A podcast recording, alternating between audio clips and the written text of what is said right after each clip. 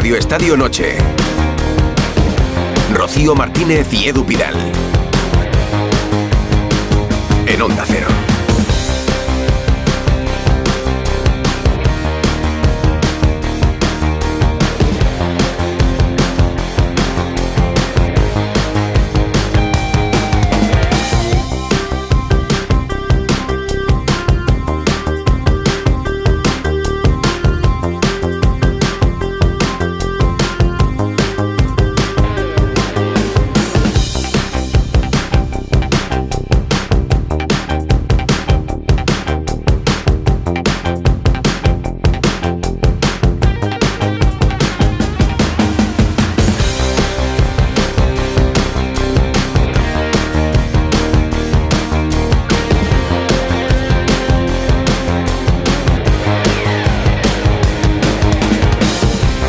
Aquí con Rafa, felicitándole por los datos de la brújula y también felicitando uno, dos, tres, pues a todos los que os habéis sumado, hasta 21.000 oyentes más a esta hora de la noche, once y media, cuando comienza Radio Estadio Noche en Onda Cero para hablar de deporte, para pasarlo bien, para entretenerlos, para llevarnos una buena sensación antes de irnos a dormir, Hombre, Rocío. Muy buenas. Era muy buenas, era nuestro primer EGM, nuestro primer examen, así que lo primero que queremos decir es gracias a todos, a los 21.000 nuevos oyentes, a los que venís de antes de nuestro super compañero Aitor y os invitamos eh, a todos a que sigáis cada noche aquí en Radio Estadio Noche de Onda Cero, porque yo creo que lo estamos pasando, lo estamos pasando muy bien y lo vamos a pasar bien hoy, porque además empezamos con buenas noticias en la Europa League. Por ejemplo, la última, el Villarreal, que ya está clasificado.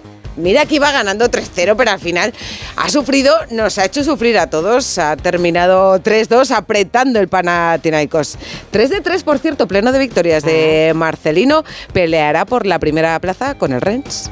Es verdad, la primera victoria de. La victoria de Marcelino, iba a decir la primera victoria de Onda Cero, no, la victoria de Onda Cero en el GM, porque en realidad esto es una celebración colectiva. Le dabas las gracias a Aitor y a toda la cadena que suma más de 2 millones de oyentes. Pero la primera conexión ya con Villarreal, donde ha ganado el equipo de Marcelino, clasificado en la fase de grupos de la Europa League. Tercera victoria consecutiva del asturiano en el banquillo del submarino. Víctor Franch, Estadio de la Cerámica, muy buenas.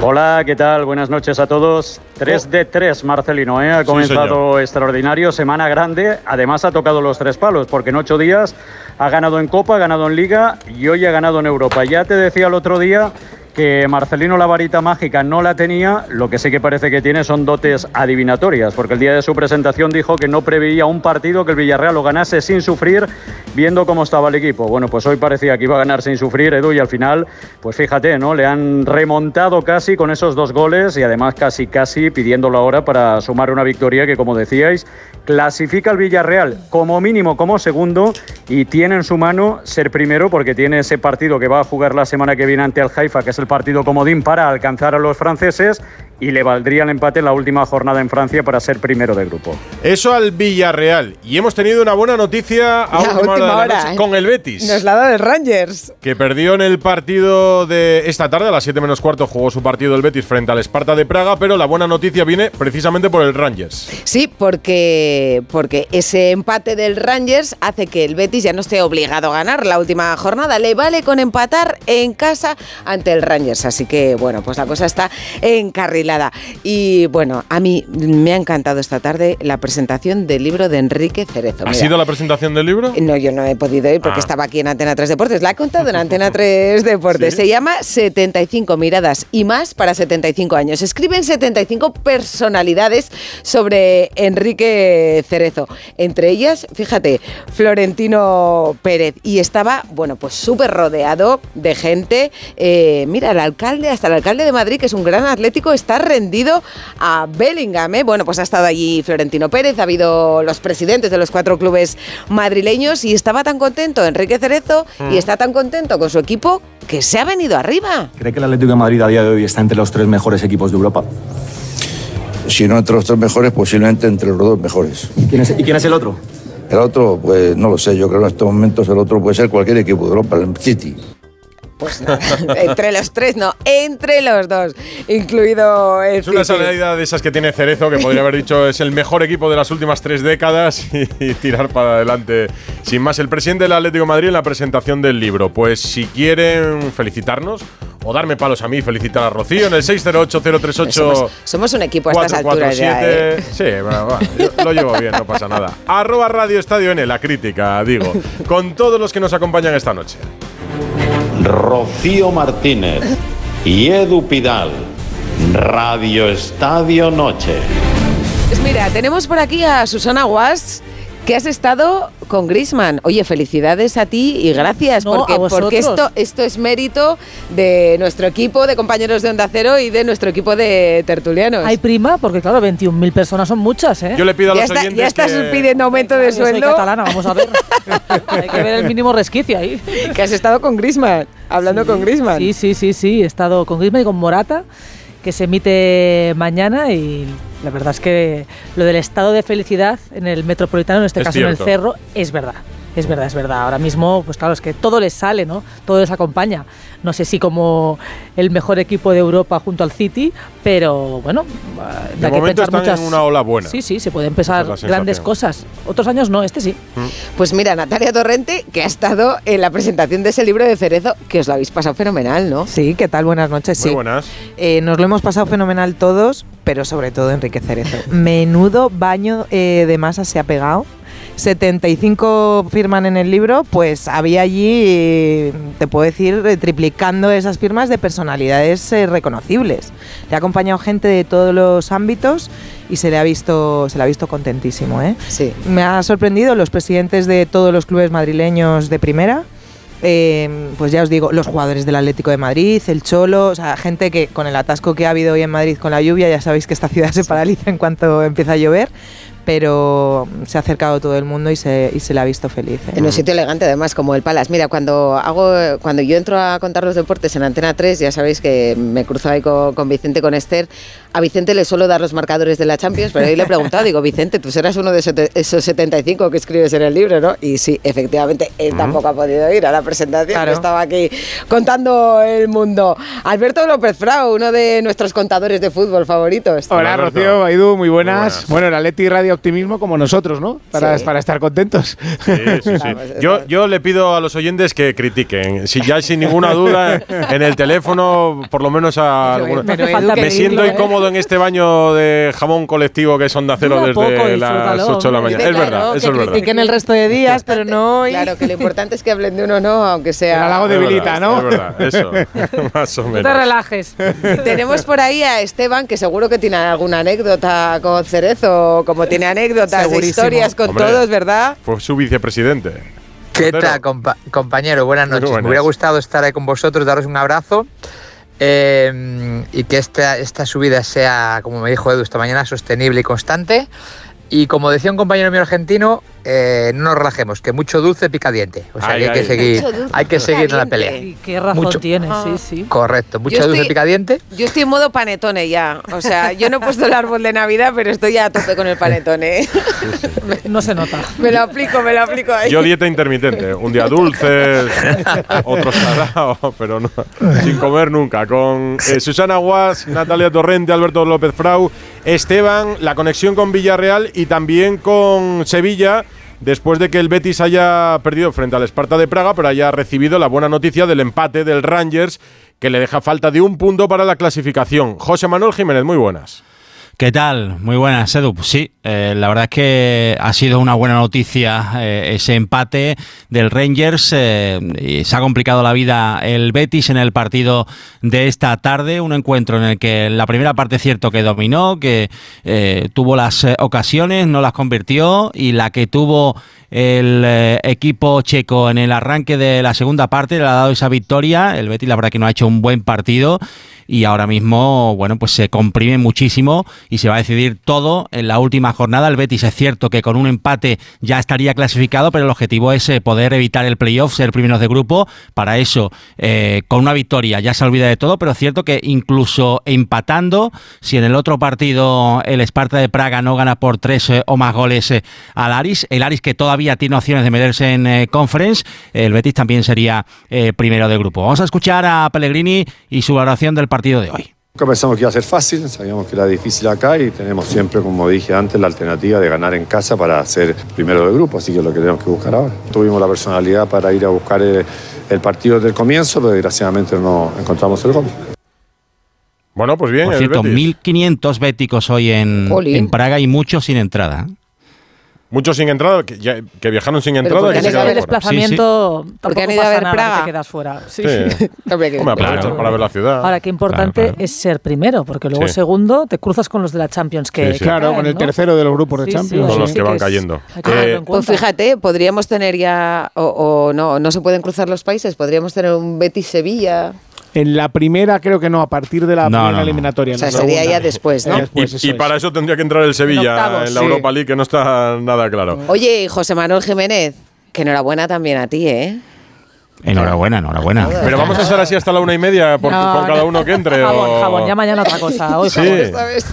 A mí me falta un C, Bueno, ya sabes. el Betis que visita Almería el domingo a las 4 y cuarto. ¿Algo más, Jiménez? Nada más, eh, que el equipo vuelve, que mañana hay que entrenar a las once y media en la Ciudad Deportiva eh, para ese partido, como tú dices, frente a la Almería. Corto y cambio, celébralo en Sevilla. Abrazo, Jiménez. Adiós. ¿Se dice algo en la zona mixta de la cerámica, Franch? Bueno, pues hay evidentemente alegría y satisfacción y un hombre que está de dulce, ¿eh? porque lleva tres partidos consecutivos marcando. Fíjate que está siendo el, el delantero de Marcelino, ¿eh? el hombre fetiche para Marcelino, porque en el primer partido cuando llegó el asturiano marcó dos goles en Copa, estamos hablando de Morales, dos goles que sí. significaron la clasificación. El otro día en Liga marcó un hat-trick ante Osasuna y hoy ha vuelto a marcar. Así que, bueno, pues imagínate cómo está el madrileño, está feliz y esto decía también al final del partido. Una semana increíble, ¿no? Empezó el jueves pasado y termina esta. Feliz, muy feliz de poder ayudar al equipo, de, de volver a reencontrarme conmigo mismo, de ser el Morales que, que me gusta ser. Feliz porque me estreno también en una competición que todavía no lo había hecho y, y ya te digo, feliz por, por la semana, por la clasificación en Copa del Rey, por los tres puntos del otro día y por la clasificación de, de esta semana. Bueno, pues ha vuelto a marcar hoy, apunta a ser titular este próximo fin de semana. Partido también atractivo en esa zona pues baja de la tabla clasificatoria, media baja, entre el Villarreal y el Sevilla. Y bueno, pues en principio estará acompañado de Gerard Moreno. Hoy, por cierto, además de Morales, destacar también a un futbolista. ¿eh? Baena ha dado dos Mm. Asistencias, ha marcado un golazo. Bien- y bien, ha Víctor. que es un futbolista descollante. Bien, Víctor, por la victoria y la clasificación, pero el Villarreal de Marcelino tiene que trabajar mucho atrás. ¿eh? Segunda parte. Porque atrás sigue siendo Sí, sí, un sí. equipo con muchos debes, que ha encajado dos goles y que ha estado a punto Morales de... es la mejor noticia. La llegada de Marcelino son seis goles en tres partidos, sí, ¿eh? Los sí, dos sí. de la Copa, Sí, el sí. hat-trick del otro día y el que de no, hoy. no me sé yo cómo va el orden, pero ya está por encima de comandante, ya, ¿no? Sí, pero, Sí, pero, sí. pero- pero tiene trabajo. Físicamente, General. físicamente, Sí. Oye, físicamente el equipo no está bien no está y bien, no está defensivamente no está Si bien. el partido dura un poquito más, eh, Sí, sí. no termina con ese resultado. Pidiendo la hora. Por cierto, quien no lo haya visto, que vea el gol de Alex Baena, porque Sí. es una maravilla Increíble. la jugada de Ilias, el pase y cómo pica el balón por encima del portero. Alex Baena es uno de los mejores centrocampistas de la liga, ¿eh? Hoy, hoy, Alberto, uno de los cambios que he visto Marcelino es que adelantó a Baena la posición. Sí. Eh, jugó casi. Y que luego Marcelino sabemos que. A ver, venían de Pacheta y venía sobre todo Quique Sánchez Flores, que es, eh, perdón, de Quique Setién, Quique que es mucho balón, mucho balón, y con Marcelino es mucho orden, mucho físico. Creo que ahí tienen un debe. Eh, y tampoco me quiero olvidar de Santi Comesaña, que hace un golazo hoy. Era un jugador fichado por el Rayo que bueno, apuntaba buenas maneras. No había rendido hasta ahora y creo que con Marcelino puede ser otro hombre a sumar a la causa. Sobresaliente hoy Comesaña, sí. De hecho, llegó al Villarreal yo creo que con más expectativas de lo que ha rendido hasta ahora, Mm. pero hoy se ha visto... Ahora que le cuesta coger la forma, es muy grandote, Sí, y, sí. pero si empieza a cogerla en el rayo, llegó a tener un nivel muy visto bueno. al Santi Comesaña que yo creo que fichó el Villarreal, ¿no? Y que por eso le llevó desde el Rayo.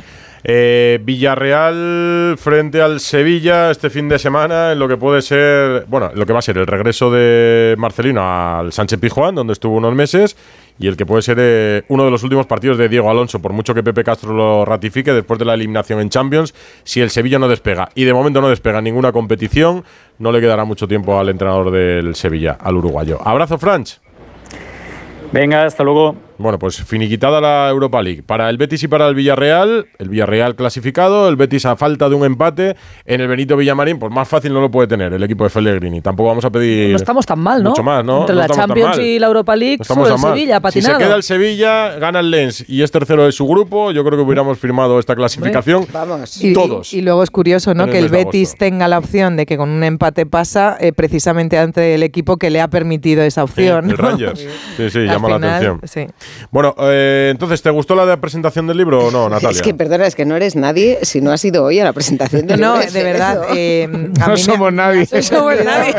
Porque me he dado cuenta de, de- de la llegada y de la capacidad que tiene eh, Enrique Cerezo de, de- Pues ya te digo, es que había allí gente de todos los Lleva dos mil años en el fútbol. Claro, sí, pero no en solo el en el fútbol, en el cine. Claro, y en el Entonces cine. tenía mucho apoyo de la gente Sí, del sí. cine, pues de- y, y de todos los sectores. Es que yo- Políticos. políticos, eh, Empresariales. Exacto, sí, había muchísima gente y luego es verdad que, que los jugadores del Atleti y el Cholo han tenido entrenamiento, han terminado tarde, atasco en Madrid, pero se han presentado allí y yo creo que ya ha sido la guinda, ¿no? Porque mm, estaban los asientos libres y cuando ya han llegado, Enrique eh, estaba... De hecho, creo que ha terminado con una frase, a ver si soy capaz de reproducirla.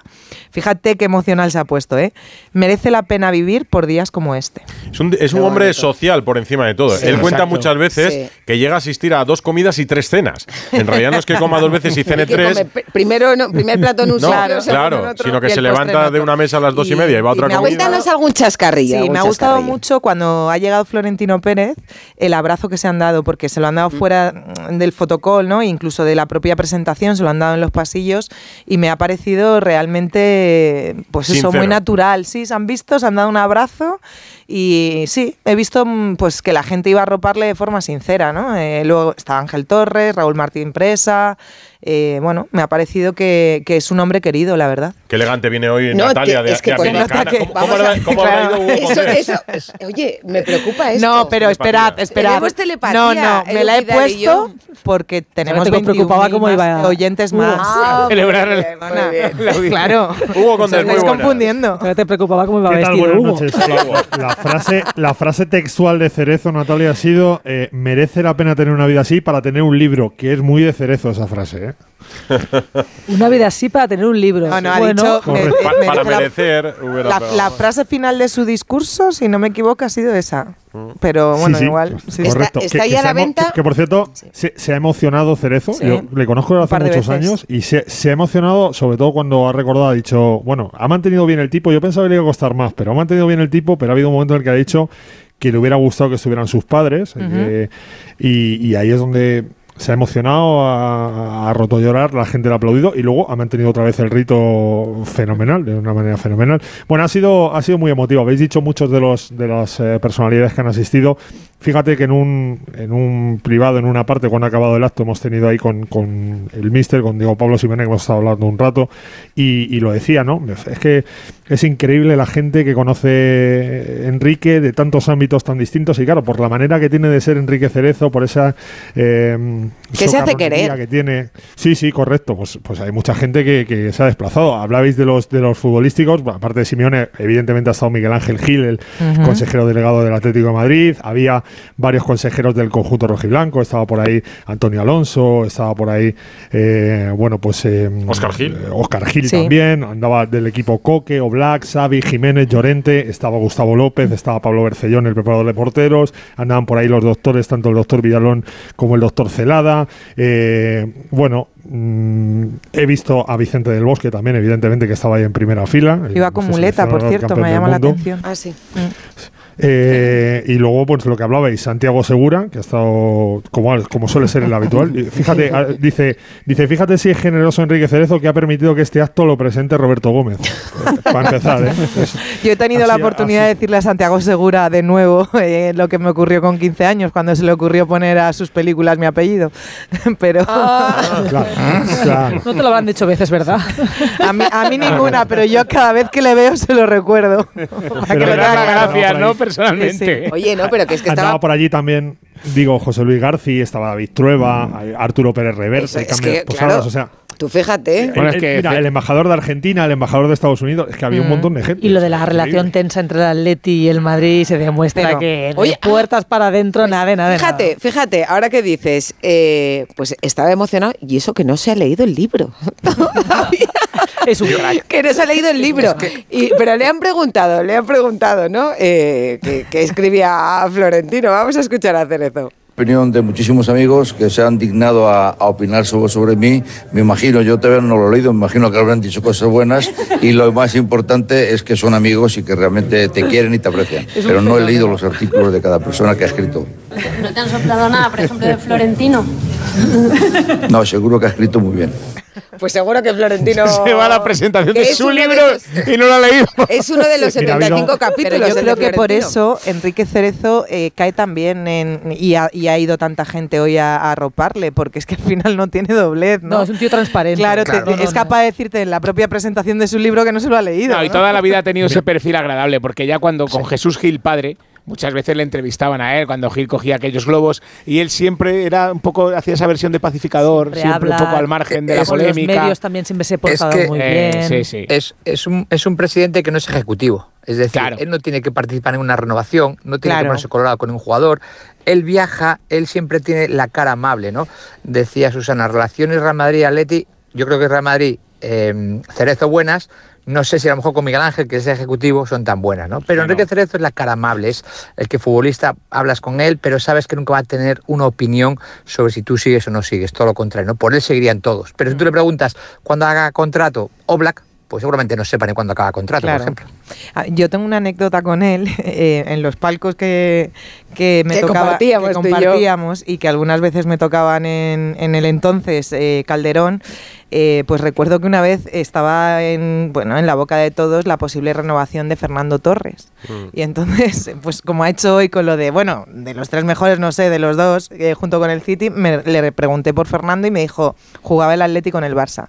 Y respondió, Fernando Torres, no sé, a quien quiero fichar es a Messi. Bueno, pues aquellas declaraciones dieron la vuelta al planeta y en Argentina titulaban que el Atlético quería fichar a Messi. Y yo, a ver, por favor, el punto irónico de, Enrique Cerezo igual se os ha olvidado, ¿no? Porque realmente no había ninguna intención. Pero eso lo hace, como dice Esteban, porque él no tiene el cargo ejecutivo realmente, ¿no? No, no lleva la gestión. Mm. Eh, todo esto en medio de. Por cierto, una- una- antes de entrar en lo futbolístico, eh, me han dicho que cuesta 100 euros el libro. Que hoy estaba rebajado a 95. No, pero es verdad, es Ah, un libro bueno, que tiene rebaja. muchísimas páginas, Friday. ¿no? Black Friday. ¿Es sí, así o no? Pero es en serio eso. Eh, yo no sé el precio, la verdad, No, me he no lo pregunto, o sea, me lo han ver, dicho, hombre, pero no me será el primer libro de la historia que vale 100 Es euros. ¿no? imposible, ¿no? No, no, no, no, no, no. Los libros que están bien hechos Es con calidad es al final son como incunables, sí, sí. No lo he visto, no he sí, la sí, o sea, no es incunables, es pero tiene que ser el libro gordo de petete, vamos. con- cuando con tienes calidad, claro, con calidad de fotografías y eso, es verdad que, que, que sí, vamos, Eh, pero que bueno, desconozco el no precio lo tengo, no lo preguntado. no lo ¿Te tengo confirmado. ¿Te arropa de noche el libro hago? A ver, mira, sería una buena idea. Cerezo que tiene posible es que compre 100.000 y le regale uno a cada socio. Te baja el recibo de la del luz, Esteban. Madrid. que me- sí que he escuchado, pa- pa- pa- no sé el precio, eh, pero sí que he escuchado que todos los beneficios van a una fundación que se llama Querer. Ah, bueno, Ah, entonces bueno. fíjate, pues, pues razón doble. A ver, es verdad que no tengo, no tengo contrastado el dato, no debería haberlo dicho, pero sí me, me lo han dicho y no me ha dado tiempo a confirmar. Vaya por Dios, ya vamos a bajar en el siguiente. No, Joder, por pero contrastar- lanzaba la por pregunta. no contrastar las noticias. No, no, yo más que lanzaba la pregunta, lanzaba la pregunta, pero bueno, que no tenemos, no tenemos la respuesta. En cualquier caso, es un pedazo de libro donde se ha hablado mucho de fútbol. Un libro presentado a tres días de un Barça Atlético de Madrid. Atentos a la pregunta porque os la vamos a hacer ahora vosotros. ¿eh? Eh, ¿Quién es el favorito? Bueno, estas han sido las respuestas de Cerezo y de Almeida, del alcalde. Bueno, nosotros siempre somos favoritos. Lo que pasa es que luego el resultado a veces se nos da bien y a veces se nos da mal. Pero vamos, yo creo que realmente será un bonito partido que esperamos, como siempre, ganar. No, el Barça es favorito, el Barça es favorito y más cuando dicho Enrique que no, y más que cuando juegue a más cuando bueno, Enrique tiene esas cosas, pero yo creo que el favorito es el Barça, pero el Atleti lo que estoy seguro es que va a competir y va a competir bien. Confirmo, lo del precio, ¿eh? Son 100 euros y hoy había una rebaja de 95. O sea, que se quedan cinco. A ver, a mí me ha sorprendido el tamaño del libro. Es que era No, muy grande. no, ¿eh? o sea, era pues como no los he visto, típicos no lo visto. No, que sí que de es- estos que son que- sorprendentes. vamos. Sí, o sea, Que sí como que son- un tomo de enciclopedia. Era un buen papel, era un buen papel. Claro. Sí, era un papel y de gordo, calidad. muy gordo y grande. Sí, o sea, sí. como, una, como un Hombre, tomo de la como de- enciclopedia los que tenemos más de como un 30 libro- años. como un libro los de que nos estén coleccionista. oyendo jóvenes no sabrán ni lo que es. Bueno, y la pregunta, favorito. Hugo, empezamos por ti. El Barça. Uy, Hugo. Uy, ¿sí? Para mí también Sí. es el Barça. Pero si eso no, pero No, si para hay- mí no, para mí es el Atleti. El, domingo en Montjuic, el Barça. He visto, he visto muchos peores Barças. eh, A los que no fue capaz de superar Madrid el Atlético en todos estos Madrid. años. Correcto. Eh, este no es un tan mal Barça, por, lo- por lo menos en resultados. Y es verdad que, bueno, tengo buenas sensaciones con el Atlético de Madrid, pero No- si me dice no- favorito, evidentemente es el Barça. No es peor Barça que el de Setién, no es peor Barça que el de Martino. No, yo he visto también peores Barças. Sí, yo también, pero futbolísticamente ahora Sí. mismo no hay color. No, yo tampoco. El Creo que Atleti llega es un equipo Atleti. hecho mucho más sólido y el Barça eh, el otro día, por ejemplo, ganó por, por Joao Cancelo, por ya. acciones individuales de Joao Total. Yo- Cancelo. yo lo que recuerdo son en juego, Todo el eh, ¿Cuántos- esta- esta goles, semana- todo. esta semana El hemos contado el dato. una bacala porque se juega en Montjuic. ¿Qué- cuántos, ¿Cuántas veces lleva sin ganar el Atlético? O sea, ¿cuántos años lleva el Atlético? Nunca ha 2006. ganado, Simeone nunca ha ganado al Barça. No, al Barça no. Morata, Morata ¿Y cuántos, y cuántos años lleva. Simeone? Yo, eh, Desde eh, 2011. Y, y, me- y entonces, eh, ¿os parece muy extraño que Pero digamos este, que el es Barça que es en este favorito? momento futbolístico a mí no me sale Si decir que es el Barça, ahora es que veo un mismo, equipo y a O otro. sea, y- ¿pensáis que es la mayor diferencia entre el Barça y el Atlético de Madrid de, De los los 12 años de Simeone? De los creo 12 que- años de Creo Simeone. que es muy importante el momento en el que llegan ambos. Y creo que el- justo ahora mismo el Atlético de Madrid tiene un exceso de confianza, aunque bien es cierto que yo veo un Atlético con mucha cara de Europa más que de Liga. Y veo un Barça que, bueno, no, no es que sea el peor Barça que he visto en los últimos 12 años si comparamos con los que lleva Simeone en el Atleti. Pero, ¿qué quieres que te diga? Tampoco le el- veo con, con una capacidad goleadora, una- un dominio del juego. No, eh, lo- le, le vi en Vallecas antes de, de verle el miércoles con el Oporto y no me pareció De hecho, el el Barça, Barça, súper desde el todopoderoso. doble 5-0 al Amberes y al Betis, y era mediados de septiembre, todos los partidos que ganaron lo ha hecho con un solo gol de diferencia. Se ha dejado puntos con el Granada, con el Mallorca, con equipos muy inferiores. Y el otro día que era un partido clave, hizo una primera parte, en la que el Oporto, si está acertado, Claro. se va En 0-3 cambio, al el descanso. Atleti ya no. El Atleti marca Claro. un gol y va por el segundo. Marca Claro. el segundo, va por el Sí, sí, tercero. sí, Que sí, es el Ha cambio de. Simeone Correcto. entre la temporada pasada y esta. Esteban, Yo, yo creo que es el Barça, pero porque también los antecedentes y, y el, y la camiseta que tienes enfrente muchas veces tiene mucha importancia en tu comportamiento. O sea, si, si el Atleti es capaz de ser valiente, es capaz de ser el último Atleti, tiene muchas opciones. Bueno, pero yo pues- creo que el Atleti al final llegas allí condicionado por contra quién juegas, que no gana Simeone, que el empate no es un mal resultado. y Yo creo que el Barça al final Pues- va a ganar porque sin estar bien intimida, Pues- intimida. Una y- cosa, Dos exfutbolistas como Esteban y Pidal piensan que el Barça es favorito. Con los madridistas que he hablado van con el Barça, ¿eh? Porque ¿el futbolista de qué? Pero ¿Pero de qué futbolista de tu barrio, ¿no? No, eh, es futbolista profesional, ahora ya digamos amateur. Y eh, atleta, y amateur. atleta, no te Pero tú- olvides. Y exatleta también. algún ¿Tú? golpe Claro. escondido más. ¿Pero hasta dónde has llegado en el fútbol? No entremos en detalles. No entremos. Mira, no. quedan tres minutos. Todavía, todavía seguimos conociendo cosas el uno del otro, ¿eh? descubriendo. Si consideras jugar en el parque del barrio, yo también soy no, no, no, no, futbolista. ¿eh? profesional, Todos los jueves juega. Rozando la segunda división. Os vamos a contar cosas bonitas. En este programa nos gusta que se reconozcan los avances a favor de la igualdad de género en el deporte y que además se premien. Y eso es lo que hace Iberdrola con los premios Iberdrola Supera.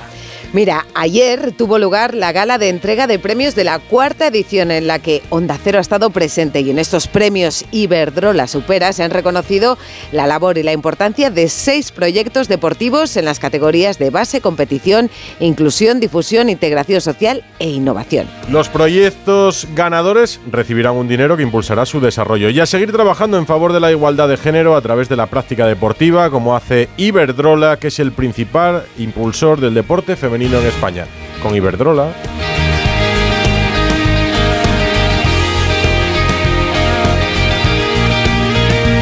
Radio Estadio Noche.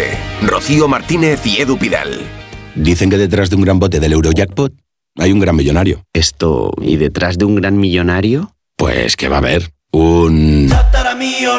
Ahora Eurojackpot, el mega sorteo europeo de la 11, es más millonario que nunca. Porque cada martes y viernes por solo 2 euros hay botes de hasta 120 millones. Eurojackpot de la 11, millonario por los siglos de los siglos. A todos los que jugáis a la 11, bien jugado. Juega responsablemente y solo si eres mayor de edad. Lleva tu negocio a otro nivel con Vodafone Business. Con negocio a medida disfrutarás de fibra y móvil con soporte informático 24/7 y reparación y sustitución de dispositivos por solo 54,54 euros al mes masiva. No esperes más. Llámanos ahora al 1443 o visita vodafone.es. Vodafone Business. Together we can. Radio Estadio Noche. Rocío Martínez y Edu Pidal. Hola, ¿qué tal? Buenas noches, buena radio, buen fútbol. Yo creo que el domingo el favorito es el Atlético de Madrid. Yo lo veo un mejor momento de forma que el Barcelona y aunque el partido sea en Montjuic, yo creo que los colchoneros parten con cierta ventaja eh, para hacerse con el triunfo y seguir luchando así por la cabeza de la liga. Un saludo, buenas noches, buena radio, buen fútbol. Un saludo, buena radio. Ay, buen buena fútbol. radio, buen fútbol. Pues es que no- nos, pueden oyentes, desear algo mejor que buena radio y buen fútbol. 608 Bueno, alguna cosa se puede 608-038-447 arroba Radio Estadio N. Ana Sí, Rodríguez. hemos preguntado por eso, por quién es el favorito en ese partidazo del próximo domingo. El 60% opina que es el Atlético de Madrid, el 40% dice que es el Barça y entre los que nos escriben, la mayoría habla de Negreira. Dicen el favorito es Negreira, dependerá de Negreira. Lo que diga respuesta, ¿eh? Negreira es eh, más, más o menos el, el resumen de la gente que nos está escribiendo de, de este, de este tema. bien. ¿Tienes frío, Ana, o qué? Eh, tengo, cuando Te has echado al cuello lo que parece la alfombra del salón de mi casa. Pero tienes Pero 100 bueno, Tienes, ¿no? Yo no te conozco sin algo. bufanda, Como ni en- amplio. ni en No, no, agosto. pero no sabes tú que Enrique Ortego nos contó ayer que tiene 100 fulares. Pues es que Ya le llamamos el hombre de los 100 fulares. Es verdad, es verdad. Ahí no, por- ahí no compito. Digo por la amplitud. de- Cuando llego aquí al estudio siempre tengo frío y la garganta se resiente y hay que cuidársela. No, muy Bueno, bien. Eh, por cierto, nuestros oyentes están al quite porque, mira, me ha escrito Santiago Vicente, un maestro de Ceuta, que me dice, mira, Rocío, después de comandante viene teniente coronel. Oye, muchas gracias, esto es la radio entre todos. Estupendo. Ahí estamos rascando oyentes de. Alfredo Martínez, muy buenas. ¿Qué tal? Muy buenas noches. Saludos a ¿Quién es el favorito? ¿Te ha sorprendido que yo dijese el Barça? Sí, bueno. Oye, enhorabuena Alfredo también, enhorabuena Alfredo Hombre, también. Muchas ¿eh? gracias. Enhorabuena a vosotros. Esto hay que cortarlo ya como lo de feliz año. Pero Ay, no se lo he dicho a Víctor Franch también, ¿eh? Para ti. Por cierto, el otro día pude darle un abrazo a. Alfredo en Vallecas. ¿Sí? Por fin. ¿Y te lo devolvió? Hombre, por supuesto. Claro, nos conocimos personalmente, Sí, fue un sí. placer. Ahí estábamos apretujados en la, Sí, vis- en es la zona vista del Vallecas de la mola, Vallecas. pero, pero, pero los Pero, pasillos ¿qué esta y vez? las ¿Qué esta zonas vez? Como, mixtas eran estrechos. como en el Congreso de los Diputados, que cuando hay saros gordos así están como muy Sí, sí, sí, sí. Bueno, es un cuartito, Pero es es, que- un cuartito donde puede haber 35 personas esperando que llegue un futbolista, o sea, para que os hagáis Sí, la pero es que es un cuartito y unos pasillitos que, que quiero decirte. Angostos, sí, angostos. Son- Pero bueno, tiene su, es tiene su aquel, ¿no? Sí. Claro. Su encanto, la gente sale y tiene la calle Payaso Fofó, bueno, lo tiene todo. Sí, la Eh, yo estoy muy de acuerdo en, en casi todo lo que habéis dicho del, del favoritismo del, del partido, porque hay muchos condicionantes. Es verdad que el Atlético de Madrid llega mejor, pero claro, el Barça en su estadio mm, siempre es favorito, ¿no? Y sobre todo teniendo en cuenta la plantilla que tiene. Yo, yo creo que el golpe del No, pero no día- estás de acuerdo aquí con tres de los que hay aquí han dicho que el favorito No, no, no, sí, ¿eh? sí entiendo que sí entiendo los que dicen el favoritismo del Atlético de Edu Madrid Pidal ha dicho el de Barça. ¿Estás de acuerdo con los Yo exfutbolistas? creo que van a empatar, fíjate. Sí. Sí, porque eh, evidentemente, primero, la, victoria del otro día ante el Oporto, hoy, hoy hemos vuelto a ver a, a Laporta eufórico. Yo creo que ha sido quitarse un peso de encima importante para, para el Barcelona de cara a los próximos compromisos. Ya aparca la Champions, ya está eh, convencido de que la temporada va por buen camino y, y ahora tiene una rivalidad para confirmarlo todo eso. Me da la sensación de que la segunda parte del Barcelona invita a cierto optimismo. Hay jugadores que están creciendo y sobre esa base yo pienso que tienen que ofrecer su, su mejor versión. ¿no? En principio yo sí creo que el, que el Barcelona con su público, y ya no solo por las estadísticas, debería pues estar más cerca de la victoria que el Atlético. ¿no? Oye, y está el morbo del reencuentro con Joao Félix. Eh, Hugo, le han preguntado a Cerezo, ¿no? Por eso, que si cree que celebraría Sí. el gol o... No, claro, sobre todo por eso, ¿no? Por la por una posible celebración del gol, que yo entiendo que lo celebrará, evidentemente, pero bueno, por eso le hemos preguntado al presidente y esto decía sobre Joao Félix. No, no, que, que ha dicho que. Ah, no, no lo decía. No, no, bueno, no, pues no. Lo, lo- lo he dicho, te lo digo yo. Este no, que, este bueno, no lo tengo, cuéntanoslo tú. dicho. Sí, lo ha dicho, lo ha dicho. Claro. Lo ha dicho. Sí, pero, lo ha dicho, lo ha este dicho. Que bueno, que bueno, va a hacer un triple Este nos lo cuentas tú, que has estado allí, que también te felicitamos a ti. Pues, que, hombre, muchas gracias. Yo, después de 13 años aguantando a Dupidal con la brasa del EGM, me alegro que se lo haya tomado bien. Así que, Ahora aguantas a Edu Pidal y a mí también, mira. Tienes dos por el precio Sí, de uno. Correcto. Bueno, que, que, que Joao Félix, pues que si quiere celebrarlo, que lo celebre, que él no se va a meter en opinar en eso, que espera que le vaya muy bien, porque lo que decimos siempre es que lo que le vaya bien a Joao Félix le irá bien al Atlético de Madrid para una Claro. posible venta el año que viene. ¿Tenéis Así dudas de que lo va a no. celebrar? Con Yo todo lo que llega a decir cada vez que le preguntan No, por Por, la por las manifestaciones fíjate, que ha hecho antes, yo ninguna. vamos. Yo creo que lo va a celebrar las mismas- y creo que no va a doler en el. Atlético porque ¿no? ningún Atlético siente Nadie que Joao espera que no lo Félix celebre, a- claro. se haya sentido Atlético en ningún momento. Otra cosa es que Tengo lo hagan en el Metropolitano. a Es claro, no tiene nada o que que lo haga un jugador de que Griezmann celebre un gol si lo mete. claro, Claro.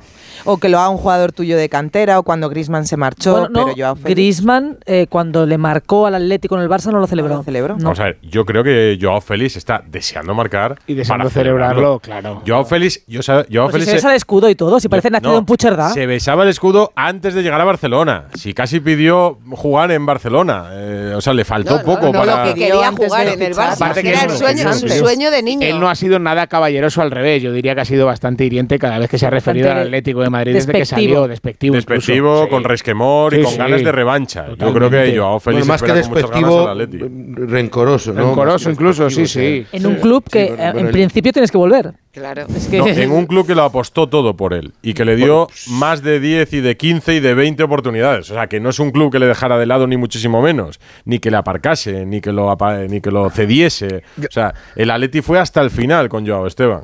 No, yo, yo quería decir que de todos modos que los jugadores eh, celebren el gol contra sus equipos, yo no lo veo nada malo. De hecho, muchas veces lo veo que es un poco hipócrita, ¿no? El no celebrarlo. Cuando, eh, eh, no todos, ¿eh?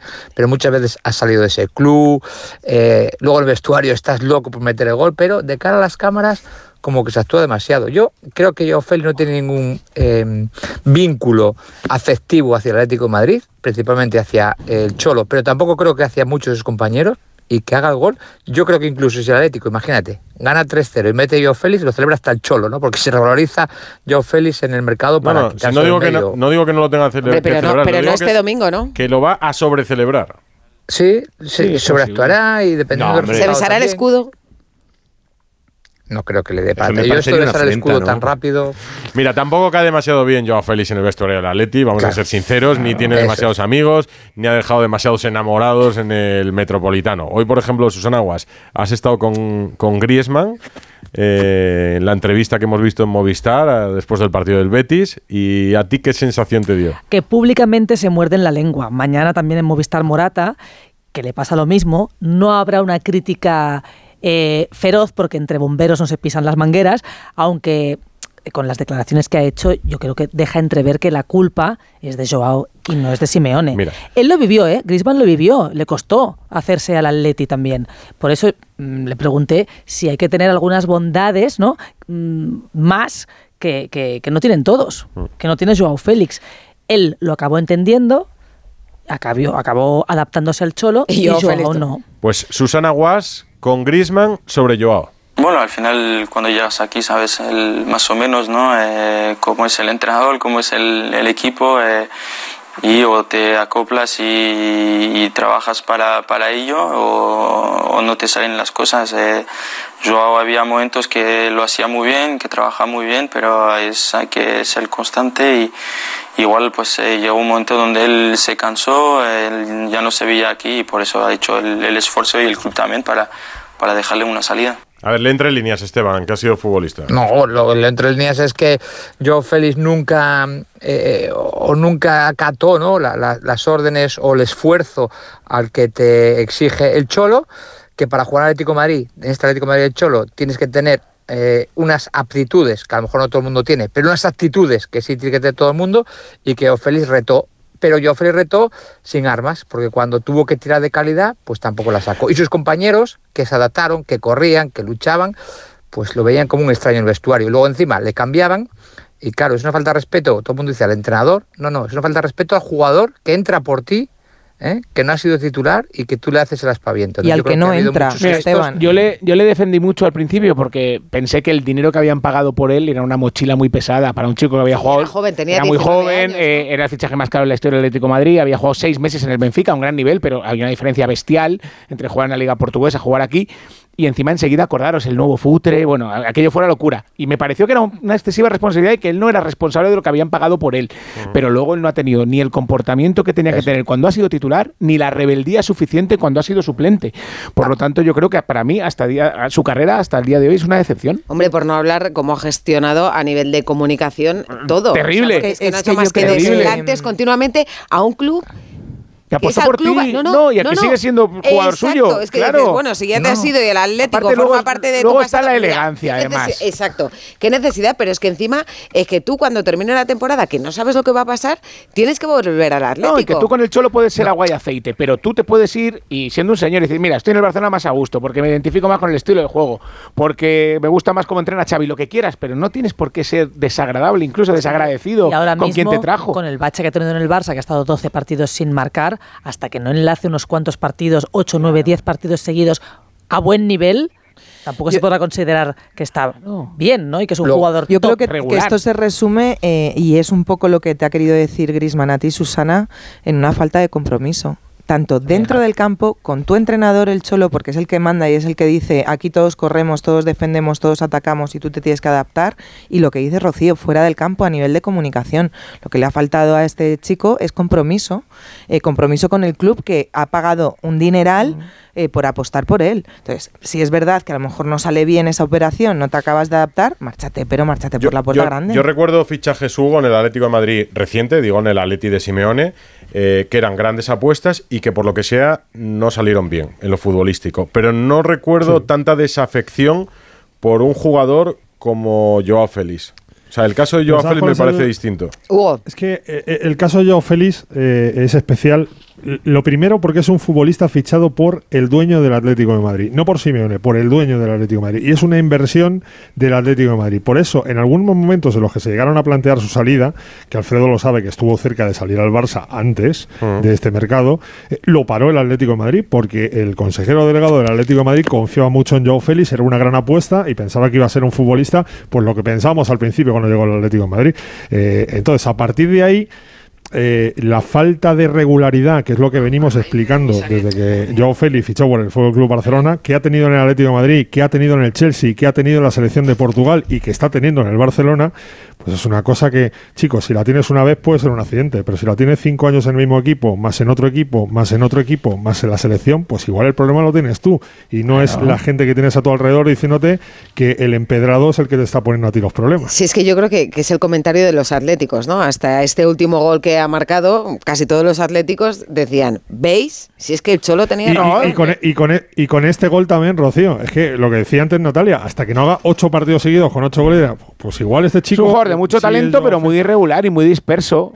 Pero es que cuando hizo ese mes espectacular al principio de temporada, yo os decía, acordaos el año pasado, sale a Getafe, da dos asistencias, Sí. mete tres goles en pretemporada y decíamos, bueno, este es el año de Joao. Pues al mes siguiente ya no era el año de Joao. Por eso es lo que le exigimos a Joao y eso es lo que estamos esperando a ver si era capaz de hacerlo el Barcelona. Lo que pasa es que la situación con Simeone llevaba siendo irreconducible mucho tiempo y eso tampoco debe ser fácil, claro, intentar motivarte, encontrar la confianza y tal cuando, y o sea, luego que- encontrar cuando- que el es que la relación es tan tensa con el entrenador, ¿no? y, lo- y luego, Rocío, encontrar que el Barcelona te abre las puertas Al revés, de par en claro. par, que- Claro. que, es un equipo grande, de los más grandes del mundo, que te trata Bueno, como una la porta estrella, te abre que- las puertas de par en par. Que Xavi tampoco estaba Bueno, muy de acuerdo bueno, con Jorge Méndez. Es que, eh, Jorge, Jorge- Jorge Méndez, Claro. Edu, Jorge Méndez. el, Atlético de Madrid también le abrió las puertas de par en par en su llegada. No, pero te, pero te digo ahora, te digo ahora, Natalia, eh, eh, en la espiral en la que había entrado él, que estáis hablando vosotros, de que tuvo su paso efímero por el Chelsea, las dudas que generaban, de repente, en una situación crítica y, anímicamente baja del futbolista,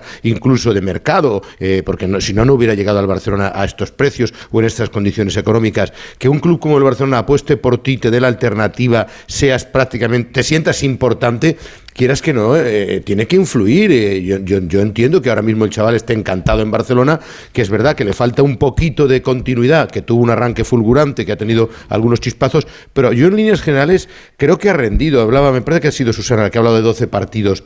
Las cifras son un poco engañosas, ¿no? Ha jugado muchos partidos seguidos, ha tenido poco descanso, pero en muchos de esos encuentros en los que no ha marcado, ha dejado destellos. Yo no sé si es que eh, la gente esperaba mucho más de él, pero a mí me parece que de momento está cumpliendo en su, en su fichaje con el Barcelona. No es una superestrella, pero sí está sumando mucho. Yo espero más, mucho Va a más. pagar- yo va a también. pagar Sí, porque es un gran 70 millones el jugador, pero no está rindiendo mal. temporada.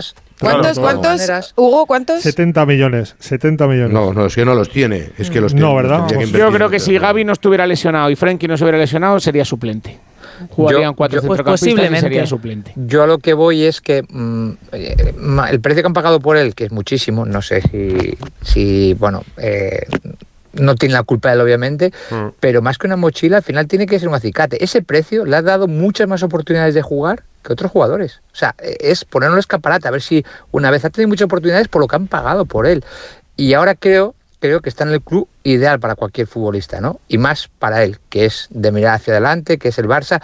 Si, si él ahora no abre su esfuerzo al 100% y no abre su capacidad de entrenar cada día al 100% y de demostrar al 100%, podemos hablar de un juguete roto en, en poco tiempo, porque el contexto ahora del Barça con Joe Félix es inmejorable. apetece apetece mucho, mucho este partido del domingo, ¿eh?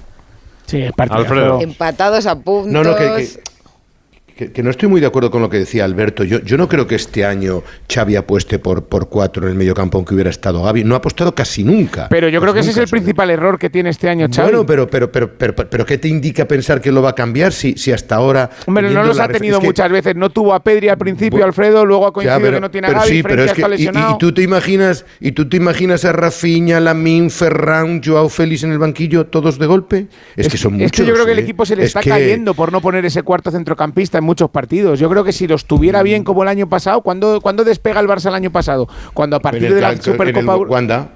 No, y, No, no, y a partir de la de Supercopa. Europa, cuando decide poner cuatro, cuatro- Supercopa de España, perdón, cuando decide No, poner justo en la víspera, contra el Madrid. justo en la víspera, cuando viaja a Madrid, a Madrid a jugar con el Atlético de Madrid, es cuando pone por primera vez los cuatro centrocampistas. Claro, y a partir gana de ahí sin el merecerlo. equipo- sí, pero gana. Gana sin Sí, merecerlo. Ahora es la jornada 15. Sea, no le podemos poner un cartel No, bueno, de decisivo, aunque sí es verdad que tiene un trasfondo, un trasfondo por Xavi, porque daría más tranquilidad. Hombre, se- hablamos todo el rato de que son tres partidos decisivos, ganó al Oporto, ahora le tocan dos más. Y para el Atleti sería un paso al frente que ya sabemos que va a pelear por Mm. todo esta temporada, pero no es decisivo. Como ha dicho Griezmann también, sería un gran golpe para el que pierda, pero no todavía es pronto. ¿no? Yo al Atleti le veo con el, col- con el colmillo, con el colmillo afilado, también, ¿eh, Hugo? El Atleti Sí, falta medirse en este partido. Sí, pero eh, est- estando de acuerdo con vosotros, y además yo creo que el Atlético de Madrid este año sí que va a pelear, A pelear, por. por- sí. a Estamos en noviembre. sí, por, lo, por, lo, por lo menos pelear, sí. pero El año pasado en noviembre ya no estaba Es- es- peleando, Edu, ya estaba eso. demasiado lejos. Este año por lo menos está. Y fuera de la recuerdo que si el Champions. Atleti, Y de la Europa si pierde. Si el Atleti pierde el domingo en Montjuic, se va a poner a 7 del Mm. líder, que ya, le- ya alguno le matará, dirá, pues 7, eso ya es mucha distancia. Quiero decir, es Bueno, siete pronto, con un partido menos. partidos. O sea, no serían Ya, pero son siete. 7. Partido Sí, sí, pero Sevilla son el día 7. 23. Sí, pero pueden ser Sí, cuatro. pero ¿no? lo del partido aplazado O siempre eh, a mí me gusta mucho lo de tiene un partido menos ya ya, pero el partido hay que ganarlo. Que, que, que el, el Sevilla también juega, quiero decir. Eh, serían a siete puntos, entonces bueno, hay que estar tranquilos. Es que eh, siempre hablamos del nivel de yo además siempre lo digo muchas veces. Cuando Madrid y Barça van a jugar a 90 puntos, el Atleti no llega. Si la liga es a 80, ahí el Atleti tiene opciones de, de ganar la liga.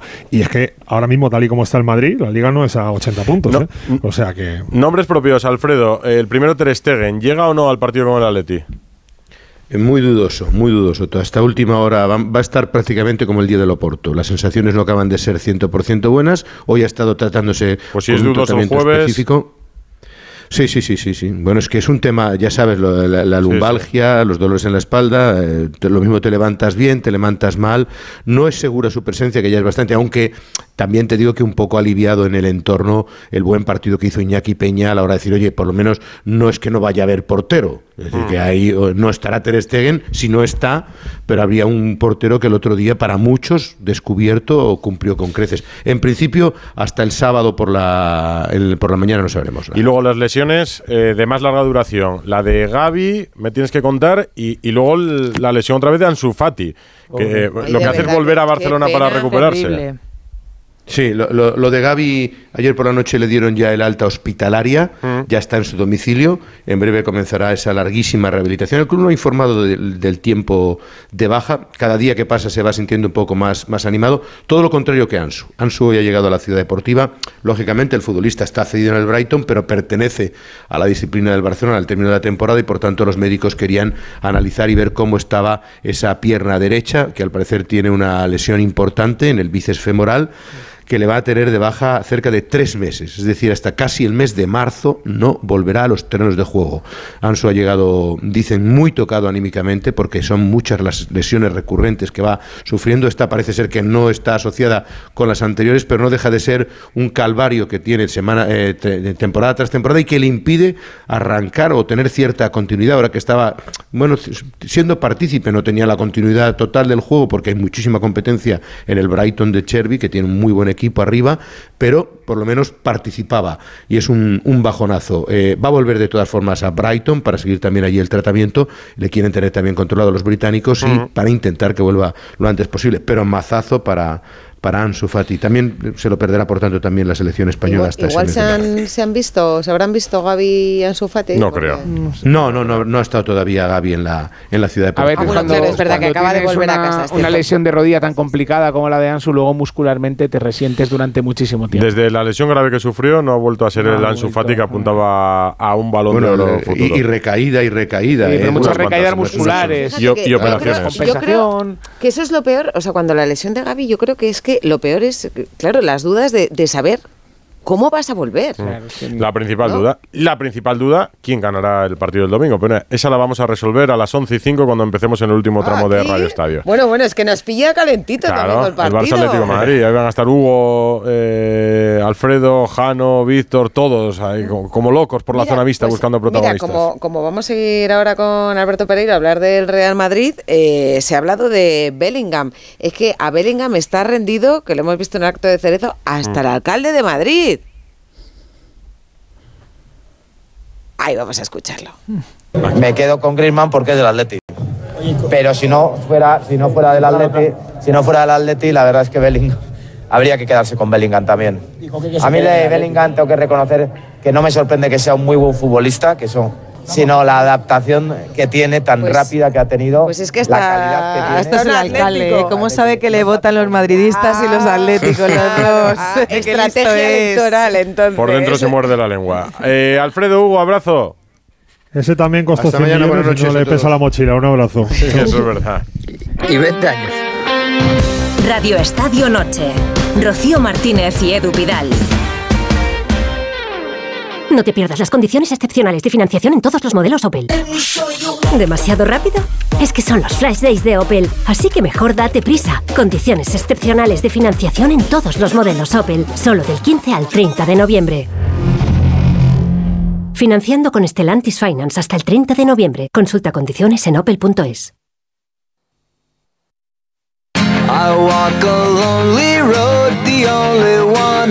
Radio Estadio Noche.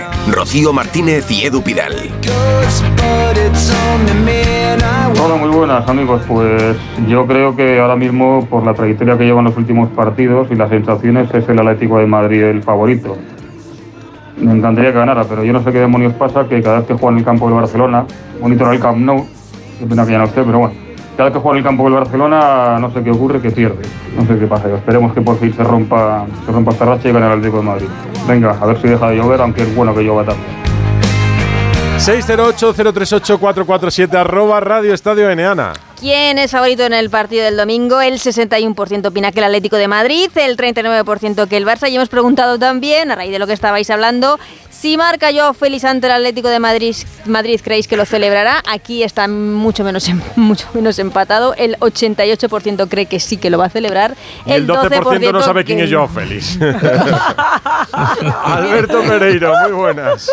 Hola familia, ¿qué tal? Muy buenas a todos. ¿Cómo está el Madrid de Bellingham? El Madrid de Bellingham, ¿eh? Si nos El lo dicen en Madrid junio Bellingham, es impensable esto. pero te sale además ya como, como natural, como Mm. si lleváramos toda la vida diciendo el Madrid de Bellingham.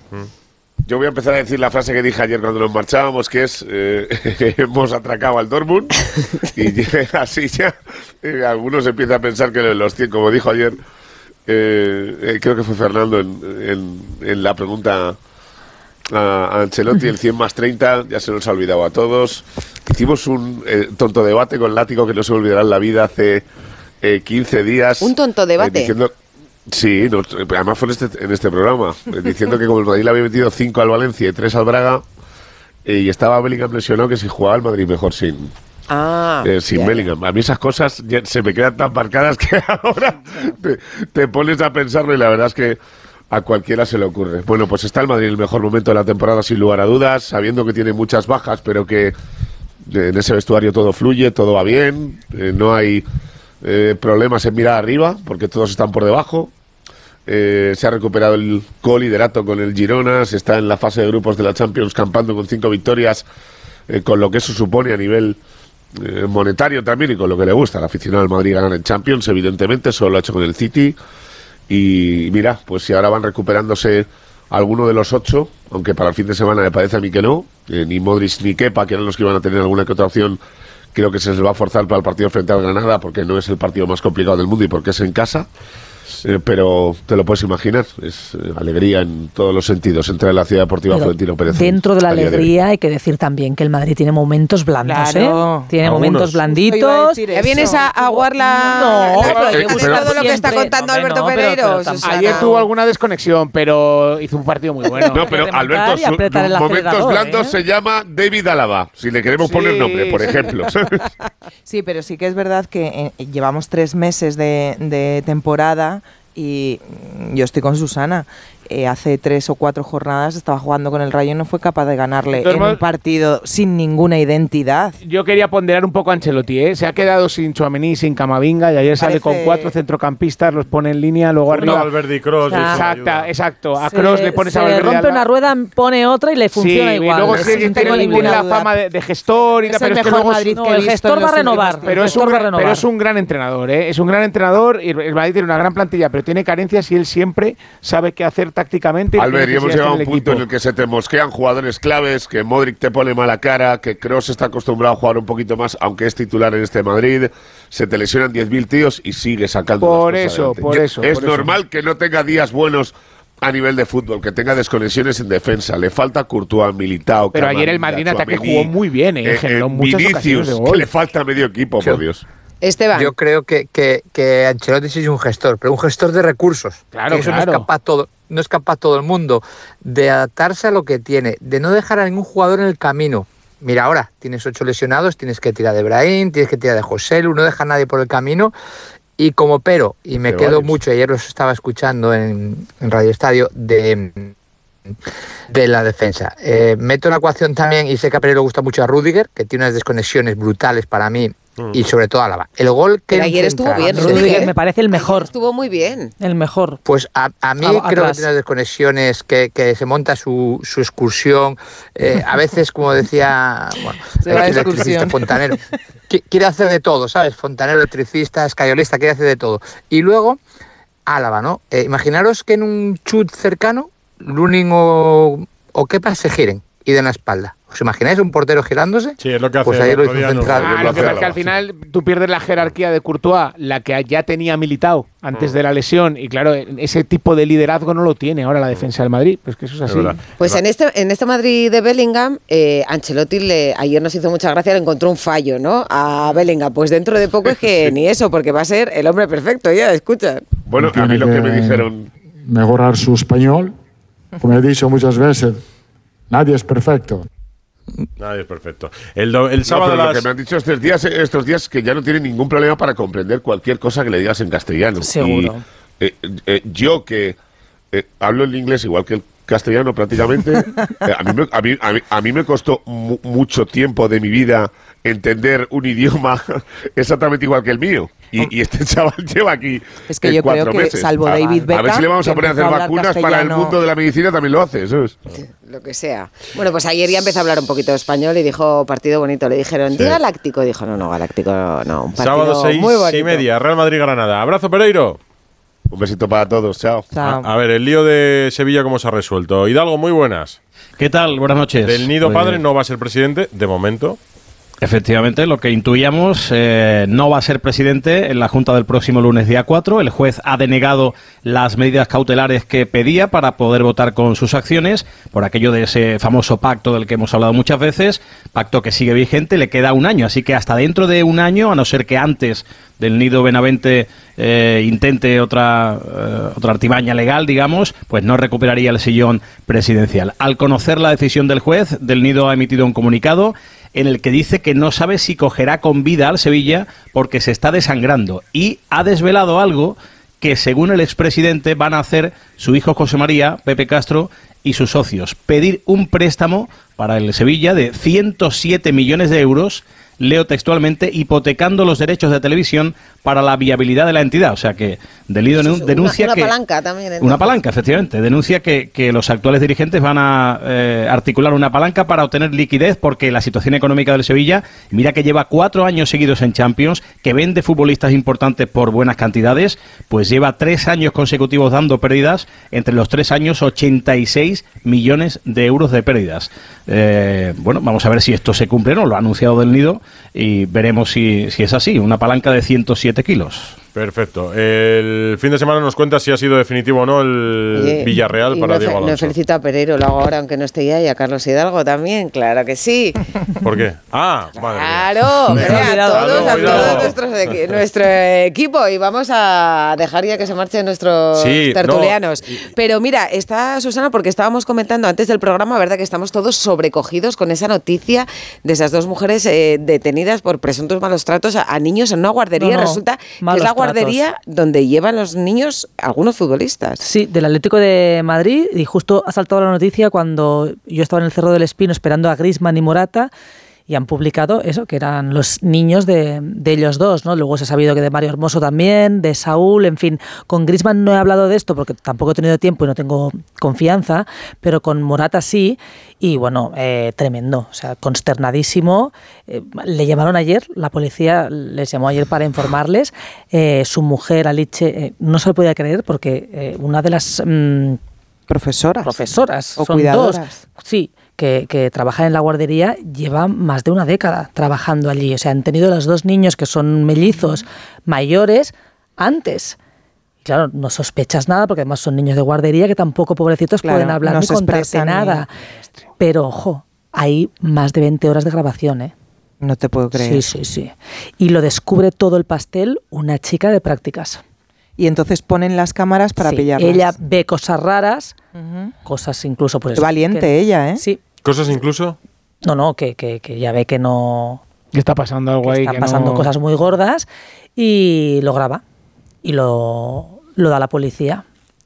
Y pues qué bueno, valiente y qué compromiso, porque al final los Llevan niños tiempo con la investigación. Mira, se, los mal, de punta. mal que ha Es- sido valiente. Esta Sí, sí, sí, gentuza eh, debería acabar entre rejas. o Pero, sea, pues pasa mucho, ¿eh? Sí, porque pasa con los vulnerables. Malos tratos en guarderías, eh, profesoras, profesores eh, absolutamente locos de la cabeza, una cosa terrible. Evidentemente es el niño pequeño, la niña, gracias a Dios, no la llevan todavía porque es muy pequeña y ahora pues a ninguno de los dos, claro, porque no van a volver a pisar ese sitio, ¿no? Es terrible. Eh, vamos, voy a despediros que vamos a ir a una conversación que os animo que no perdáis con Andoni Iraola. Así que ahora en el coche, ahora la en el coche os la ponéis. Un grande que por fin empieza a encarrilar bien. Poco a poco. Le ha pero ya costado, está. ¿eh? La Y pero es normal, no le han dado Sevilla- el Manchester Sevilla City. acordando de Sevilla, fíjate lo que te digo. ¿Sí? ¿El qué?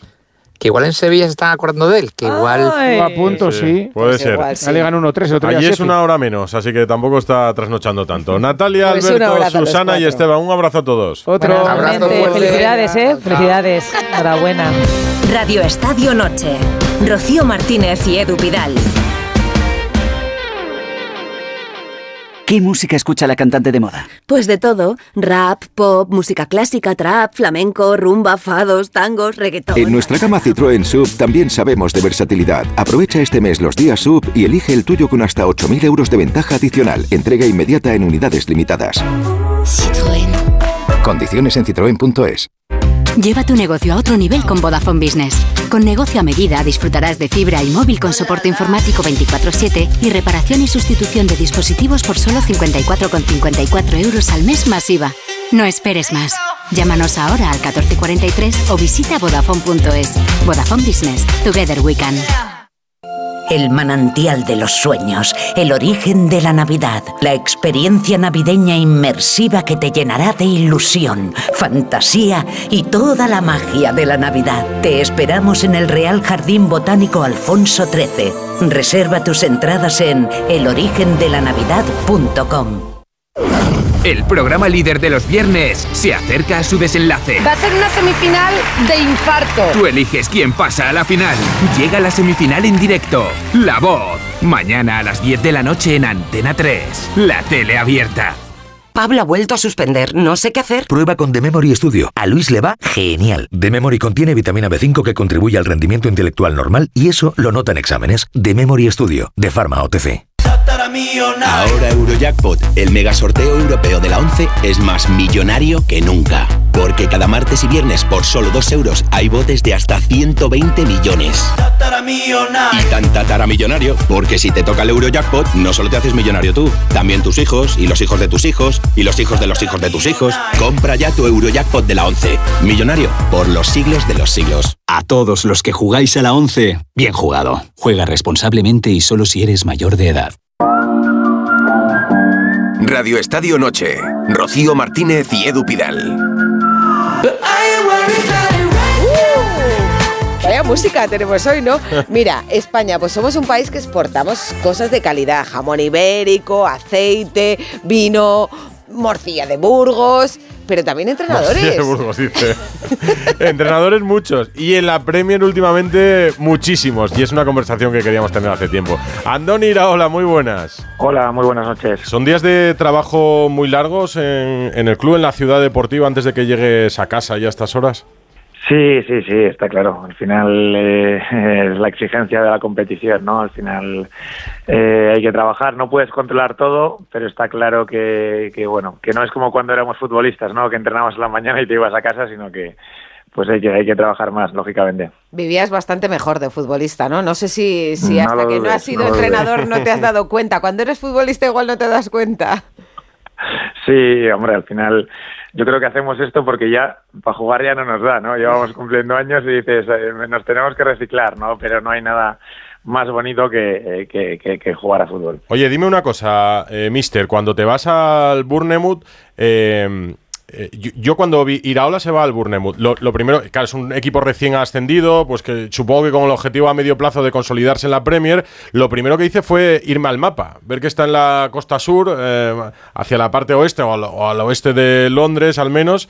Eh, ¿Tú lo conocías? ¿Tenías alguna referencia? O, o cuando te llaman o se ponen en contacto con tu agente, lo miras como lo miro yo? No, tenía alguna referencia, ¿no?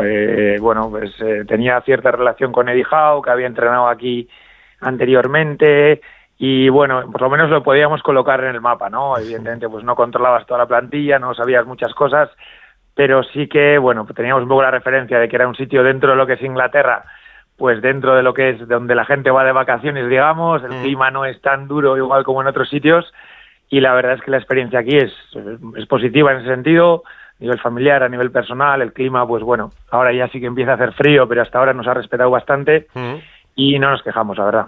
Oye, te llamamos eh, en tu mejor momento allí, ¿no? Porque vienes de conseguir tres victorias en los últimos cuatro partidos, pero no sé cómo fue el arranque, porque hasta la jornada 10 no llegó esa primera victoria. No sé si en algún momento pensaste, pero ¿dónde me he metido?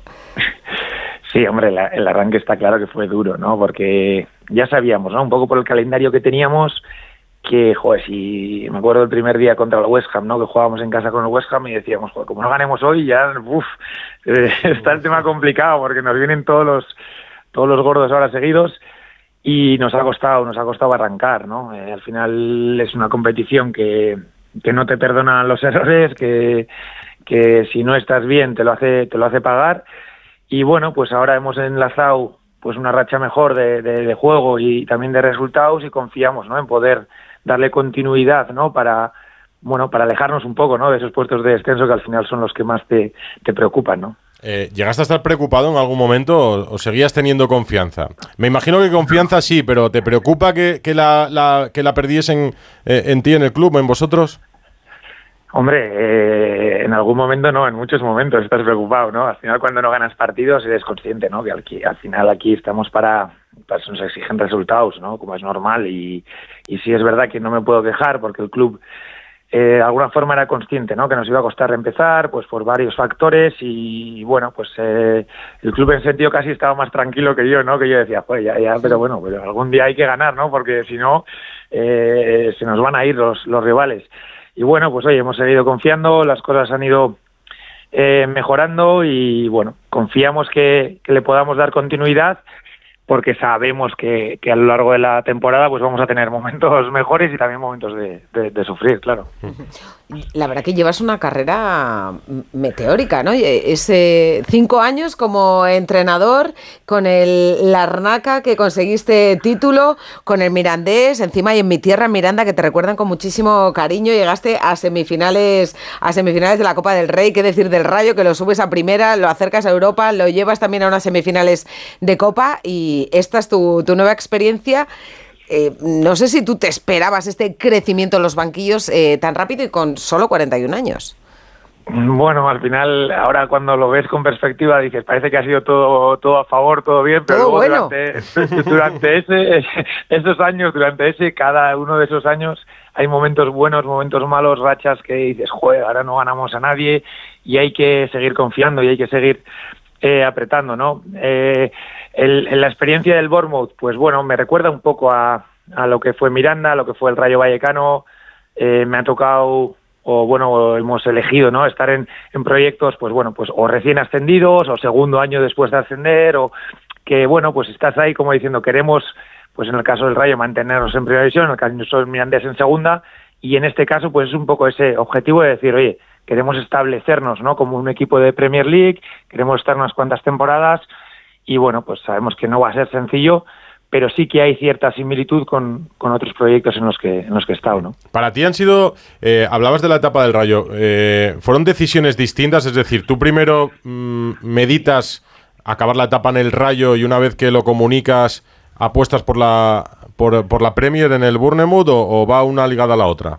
No, no, no, son decisiones absolutamente distintas, ¿no? Eh, nosotros tomamos la decisión de no continuar en el Rayo, con cierto tiempo además, eh, joder, estuvimos peleando hasta la última jornada ahí en Mallorca, pues por entrar en Europa, no se pudo dar, pero sí que me quedé con la sensación de decir, bueno, pues oye, hemos hecho tres años, que es un buen periplo, eh, yo creo que va a ser bueno para todos, incluso llega un momento que dices, joder, eh, es una pena, ¿no? Que no acabemos bien después de, todos los momentos buenos que hemos tenido, y una vez que toman esa decisión y no, no seguido, ¿no? Sino que, bueno, pues ahora pasó bastante tiempo, pues apareció la opción del Bournemouth, a mí la Premier siempre me había parecido atractiva, como jugador, pues eh, eh, no la pude disfrutar eh, y, como entrenador, pues bueno, cuando me surgió la opción, pues para mí fue fue una decisión bastante sencilla, ¿no? Oye, está el entrenador español de, moda, que por cierto, eh, tú empezaste a jugar al fútbol en el, en el Antiguoco, con Xavi Alonso, con Arteta, o sea, aquel equipo no solo cantera de, de, futbolistas, sino también cantera de entrenadores, ¿no? Y está ahí Guardiola también, Unai Emery, bueno, Lopetegui hasta hace muy poco, da la sensación de que es ahora mismo uno de los puntos fuertes de nuestro fútbol, ¿no? Los entrenadores. Sí, yo creo que eh, tenemos que agradecer, ¿no? Los que acabamos de llegar, como quien dice, a los que han pasado antes y han dejado un buen, un buen resultado, una buena imagen. Y bueno, pues son entrenadores los que tú has citado, que evidentemente pues están muy, muy por delante mío, que han demostrado muchísimas cosas y que quizá hacen que, que los clubes pues puedan apostar, ¿no? Por otros entrenadores que llegamos por detrás, porque, pues bueno, los entrenadores que han venido de la Liga Española, pues están sacando eh, resultados muy buenos y yo creo que es, es, evidentemente para ellos muy bueno, pero sobre todo para los que vienen por detrás, pues también, también es positivo. Eh, ¿Qué entrenador o qué entrenadores te han marcado a ti? Los, Al final es, es un poco injusto. Los has ¿no? tenido buenos, ¿eh? Bueno, Sí, debutaste he con tenido Valverde, muy ¿no? buenos. He tenido muy buenos entrenadores.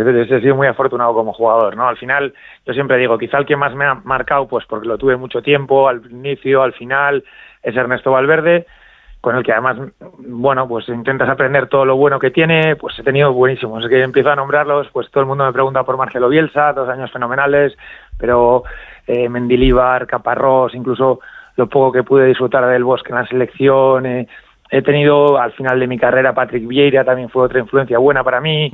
Eh, al final son, me dejo gente buenísima que sin citar, pero eh, sí tengo esa pequeña ventaja de decir, bueno, he tenido donde, donde poder copiar cosas, ¿no? Oye, ¿el sueño es el banquillo del Atleti? A ver, que no, que ya sé que ahora no se lo quieres quitar a Valverde, ¿no? Pero el sueño No. Ernesto lo está haciendo genial y ojalá esté ahí un montón de tiempo, señal de que, de que las cosas van bien, ¿no? Eh, eh, siempre, hacéis esta pregunta, se nos asocia, pero bueno, yo siempre digo, oye, eh, cada uno tiene que hacer su camino, ¿no? Y, o- y, y por ahora las cosas nos están yendo bien. Eh, a mí, a nivel individual, Athletic, ¿no? Este año, joder, pues no estoy viendo todos los partidos, pero eh, los que veo y las sensaciones a nivel eh, de, resultados son, son sensacionales. Y bueno, yo creo que no hay que forzar las cosas, ¿no? Oye, si se da, pues se dará, pero nadie sabe lo que va a pasar en el futuro. Y yo por ahora, por lo menos, voy a intentar hacer mi camino lo, lo mejor posible. Claro, un jugador con más de 400 partidos, la carrera que tú tuviste en el Athletic, pues e- e- es, que va solo. Es como, como Raúl y el Madrid o Iraola y el Athletic, parece que va ligado para un futuro. Bueno, al final eh, el futuro nadie, nadie, nadie lo sabe, ¿no? Y lo que lo único que podemos hacer es intentar eh, seguir mejorando, seguir aprendiendo, seguir siendo mejores entrenadores.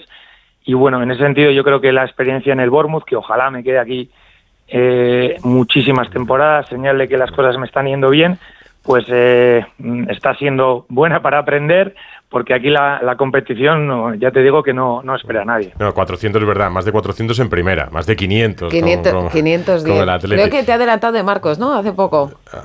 Sí, Oscar, me alegra más que me haya alentado Oscar, se lo merece. Ojalá, ojalá se anime y le queden todavía muchísimos más. Eh, eh, creo, he leído que ha ido a visitarte alguna vez, que ha ido a visitarte algún ex compañero del Atleti, uno de ellos de Marcos, precisamente. Sí, alguna vez se escapan cuando pueden, ¿no? Yo creo que, bueno, les apetece un poco salir de, de esa rutina y, bueno, pues eh, cuando tienen un par de días, vinieron la última vez a vernos contra el, contra el Everton, no nos trajeron suerte. Ah, pero y, les bueno, has, que- y les has prohibido volver. Si, No, lle- no, si no. llega a ser Simeone, le retira el pasaporte para que no vuelvan a entrar. ¿Y qué les ibas a hacer por ahí, aparte de a ver los partidos? No, nada, nada, nada, no, no, ellos ya, no te preocupes que no se pierden, ellos ya tienen aquí, se buscan sus cosas y yo creo que eh, les sirve cuando tiene un par de días, ¿no? Yo creo que no es que vengan a ver nuestro partido, sino que, bueno, pues oye, van a otro sitio, eh, yo qué sé, pues irán a Londres, lo pasarán bien y yo creo que son desconexiones que cuando eres futbolista pues siempre te vienen bien. Oye, eh, Andoni, ¿qué aprendiste en la etapa de Estados Unidos? Cuando te fuiste a Nueva York con Villa, eh, ¿te sirvió para el idioma eh, futbolísticamente por el club, la empresa? ¿Qué qué te dio ese año? Sí, para, para mí fue, estuve temporada y media y para mí fue, la verdad, eh, una de las mejores decisiones que pude tomar, ¿no? ¿Por qué? Eh, yo creo que eh, venía de un, de un sitio en el Athletic donde eh, yo creo que era el momento también, ¿no? De, de, bueno, pues ya llega un momento que dices, joder, estoy jugando todo tal, pero llega un momento que dices, a partir de ahora quizá ya empiezo a, voy a empezar casi a ser más un problema que, que una solución, ¿no? Es difícil cuando eres jugador, ¿no? Acertar cuándo es el, el, el momento exacto, el decir un año más, un año menos, pero bueno, para mí fue mm, pasar de un sitio donde igual tenía mucha responsabilidad, un sentimiento de pertenencia muy grande, a la Liga de Estados Unidos, quizá con sin esa presión, eh, de una forma mucho más anónima y luego ya no tenía las piernas probablemente que, que, que tenía cuando era más joven, empecé a jugar en el medio campo, a ver el fútbol de otra manera y a nivel de, de, formación como, como entrenador, eh, yo creo que me vino, me vino muy bien esa experiencia. Ya, pero es que da la sensación, y no es fácil, que has sabido siempre despedirte, porque del Mirandés eh, lo consolidas en segunda, llegas a unas semis y decides irte. Eh, llegas al Rayo Vallecano, lo asciendes, te consolidas en primera, llegas lejos en la Copa también. Lo normal era firmar otro año y seguir, y dices, Claro. no, yo tomo la decisión de marcharme. Y me voy en, en- en el Claro. momento álgido, Y- claro, y- por eso deja buen recuerdo Y, y también. apuestas por la Es Premier, y, difícil, y- y en el sí. club ahora tienes que consolidarte. O sea, que decir adiós es fastidiado, ¿eh? Sí, es complicado. Eh, al final, cuando eres entrenador, al final o tienes dos opciones. O, o eliges tú cuando las cosas más o menos han ido bien, o te van a echar. Esas dos opciones Claro. tienes para salir de los clubes, ¿no? Entonces, hay que hilar muy fino y no siempre seguramente tomas la decisión acertada, pero eh, creo que, sobre todo en el caso del Rayo, ¿no? Que son tres temporadas, son muchos partidos con el mismo, prácticamente con el mismo bloque de jugadores, ¿no? Que al final llega un momento que dices, podemos hacer una cuarta, al final siempre te generan un poco más de, de, de dudas y mm, bueno, pues hay momentos de, de elegir, de no siempre no sabes si has acertado o no has acertado, pero eh, creo con, con perspectiva que, que no me arrepiento ¿no? de las decisiones que he ido tomando. No, la gente, yo suelo ir con el niño a ver al rayo de vez en cuando y, y la gente en la grada sigue hablando de ti. Te lo juro, ¿eh? Oh, Bueno, eh, Isi Palazón hace poco dijo que gracias Sí. a, a Iraola eh, le respetan. O sea, es que me parece eso, bueno, palabras muy importantes, ¿no?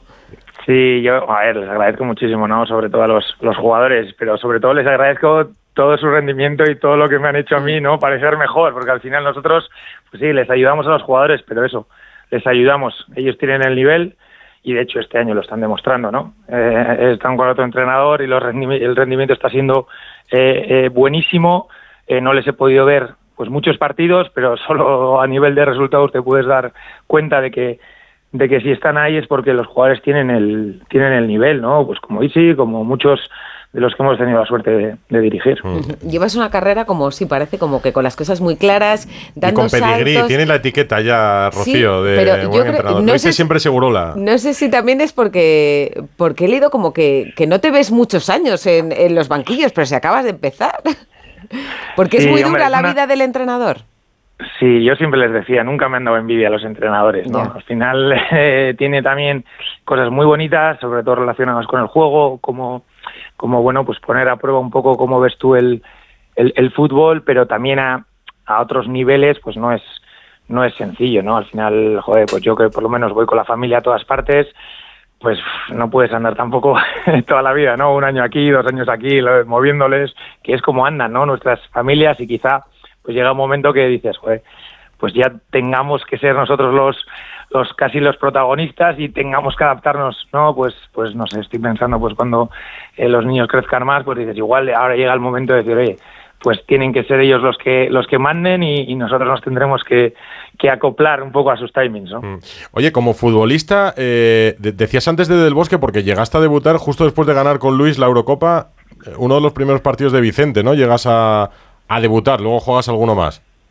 Sí, ¿Puede no, ser? no jugué, creo que jugó siete, ocho partidos con la Sí. selección española. Normalmente cuando iba, pues bueno, pues era la España campeona del mundo, campeona de Europa.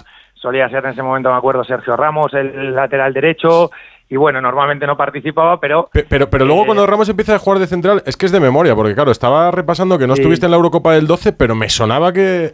eh, o- Sí, hay un hay un tema físico también. Estaba lesión. En las convocatorias, sí, Mm. eh, acabo muy tocado del pubis y, y no puedo llegar, ¿no? A final de, de temporada, pero yo estoy muy agradecido a Vicente porque siempre intentó contar con conmigo. Nunca acabé de quizá de, de tener mi mejor rendimiento con, con, con la selección, pero para mí el hecho de poder entrenar ¿no? en un grupo de ese nivel, pues con, sobre todo con los jugadores que había, con el medio campo que había, eh, joder, pues, pues fue, fue un placer también, claro.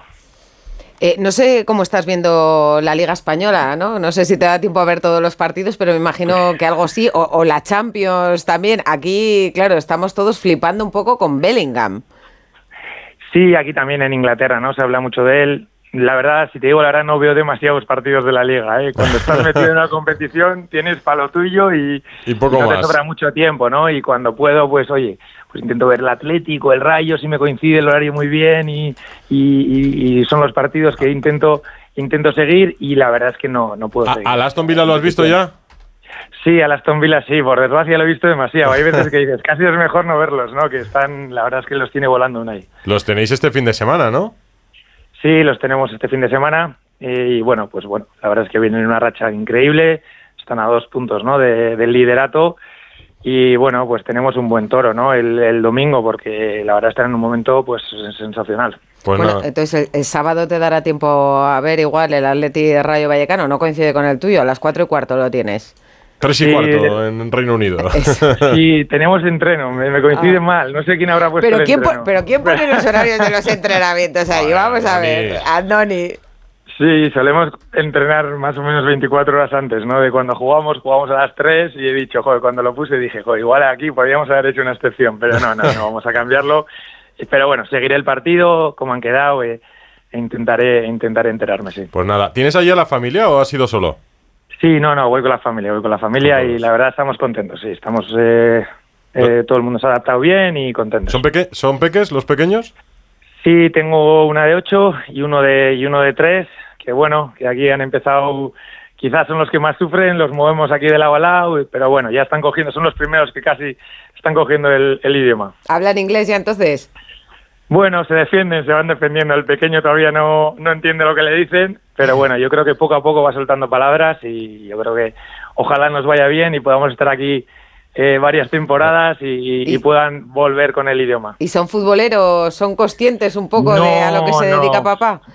Que va, saben, pero no, no, no vienen ni a los partidos. No tengo en ese sentido ni mi mujer ni, ni mis hijos me han salido muy, muy futboleros, la verdad. Bueno, si tiene ocho, la mayor ya nació en Nueva York entonces, o cerca. Sí, nos llevamos, eh, sí, ella fue, bueno, muy, bueno, de bebé, nos la llevamos de bebé y bueno, pues ya ha tenido sus aventuras y sus experiencias y, y probablemente es la que, la que antes adapta. Al final no la quedó más remedio que ir adaptándose a los distintos sitios y, y la que nos lo pone casi más fácil. Eh, con ocho años ya ha vivido. en- eh, eh, ha pasado por Bilbao, Nueva York, eh, en Madrid. Sí, sí, sí, eh, en Chipre, ha vivido Milán, hasta en Chipre. Chipre con la arnaca, es verdad. y ahora en, en el Reino Unido, pues le va a venir bien. Que, Oye, que nos ha encantado. La verdad que nos ha, enca- nos ha encantado porque además es que presumimos mucho de, de nuestros entrenadores por el mundo. Sí, nos gusta. No sé si te da la impresión, pero caes bien, eh, mister, en general. Os lo agradezco. Habrá de todo, habrá de todo. Habrá gente que igual, pues bueno, pues no sea tan así, pero oye, eso es, no podemos eh, gustar a todo el mundo y además hay que aceptarlo así. Oye, mira cómo está Xavi, Xavi Alonso también, ¿eh? que incluso ya hay muchos que, que le colocan bueno, en, el- en un futuro en el banquillo del Madrid. Bueno, Xavi al final eh, no le sorprende a nadie, ¿no? La trayectoria que está llevando y bueno, casi que va a ser casi lo que él elija y donde casi donde él quiera si sigue a este nivel, ¿no? Pues Andón Iraola, muchas gracias. Muchas y, y- gracias. y mucha suerte. Eh, veremos ese derby español en los banquillos este Muchas fin de semana. Abrazo. Un abrazo. Hasta luego, gracias. Radio Estadio Noche. Rocío Martínez y Edu Pidal. Ponemos hasta buena música, ¿eh? Para recibir ahora a Eduardo Inda. Buenas noches. Hola, Inda. ¿Qué tal, Rocío? ¿Cómo estamos? El otro día abrieron un debate en el chiringuito a raíz de algo que dijiste. Y preguntaban a los madridistas: ¿Estás de acuerdo con Inda? ¿Cambiarías a Vinicius por Mbappé? O sea, que tú lo cambiarías. No, no, esto fue un poco, un poco manipulation de, de mi amigo Pedrerol. Yo lo escuché justo cuando volvíamos a casa después del programa. Lo, lo vi, lo vi. Sí, sí, vamos a ver, no, yo lo que, lo que dije es que en el Madrid en algún momento se han planteado la posibilidad de si viniera Mbappé, pues eh, habría que vender a alguien, porque el señor Pérez de Don Florentino no es el tío Gilito que tiene una máquina que, que puede fabricar billetes como si no hubiera un mañana, como si fueran churros. No, no, el dinero del Madrid, que es un equipo muy saneado económicamente, por otra parte, es limitado, ¿no? Y es lo que vine yo a decir. Y luego aparte que si viene Mbappé, mm, yo no lo veo de nueve. Algunos dicen que, que sería el nueve Real Madrid. Yo Mbappé lo veo más eh, jugando en banda y concretamente en la banda izquierda, que es el, el territorio habitual de, de Vinicius eh, Junior. Es lo que vine a decir. Y yo creo que si, si, si viene Mbappé, algún jugador habrá que vender. Pero ¿cuál, ¿y qué jugador?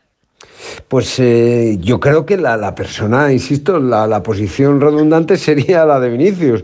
Y, O sea que sí, no, no, o sea que sí, era eso, que, que para que venga Mbappé vender a Vinicius en el fondo. Bueno, a Vinicius, a lo mejor a Rodrigo, aunque Rodrigo es verdad que en la cúpula del Real Madrid tiene, tiene un aprecio futbolístico muy elevado, muy, muy, muy elevado. Y la verdad es que la cúpula, yo alguna vez he manifestado hace ya tiempo mis dudas con Rodrigo, pero te- tengo que decir que, mm, que el tiempo les ha dado la razón. ¿no?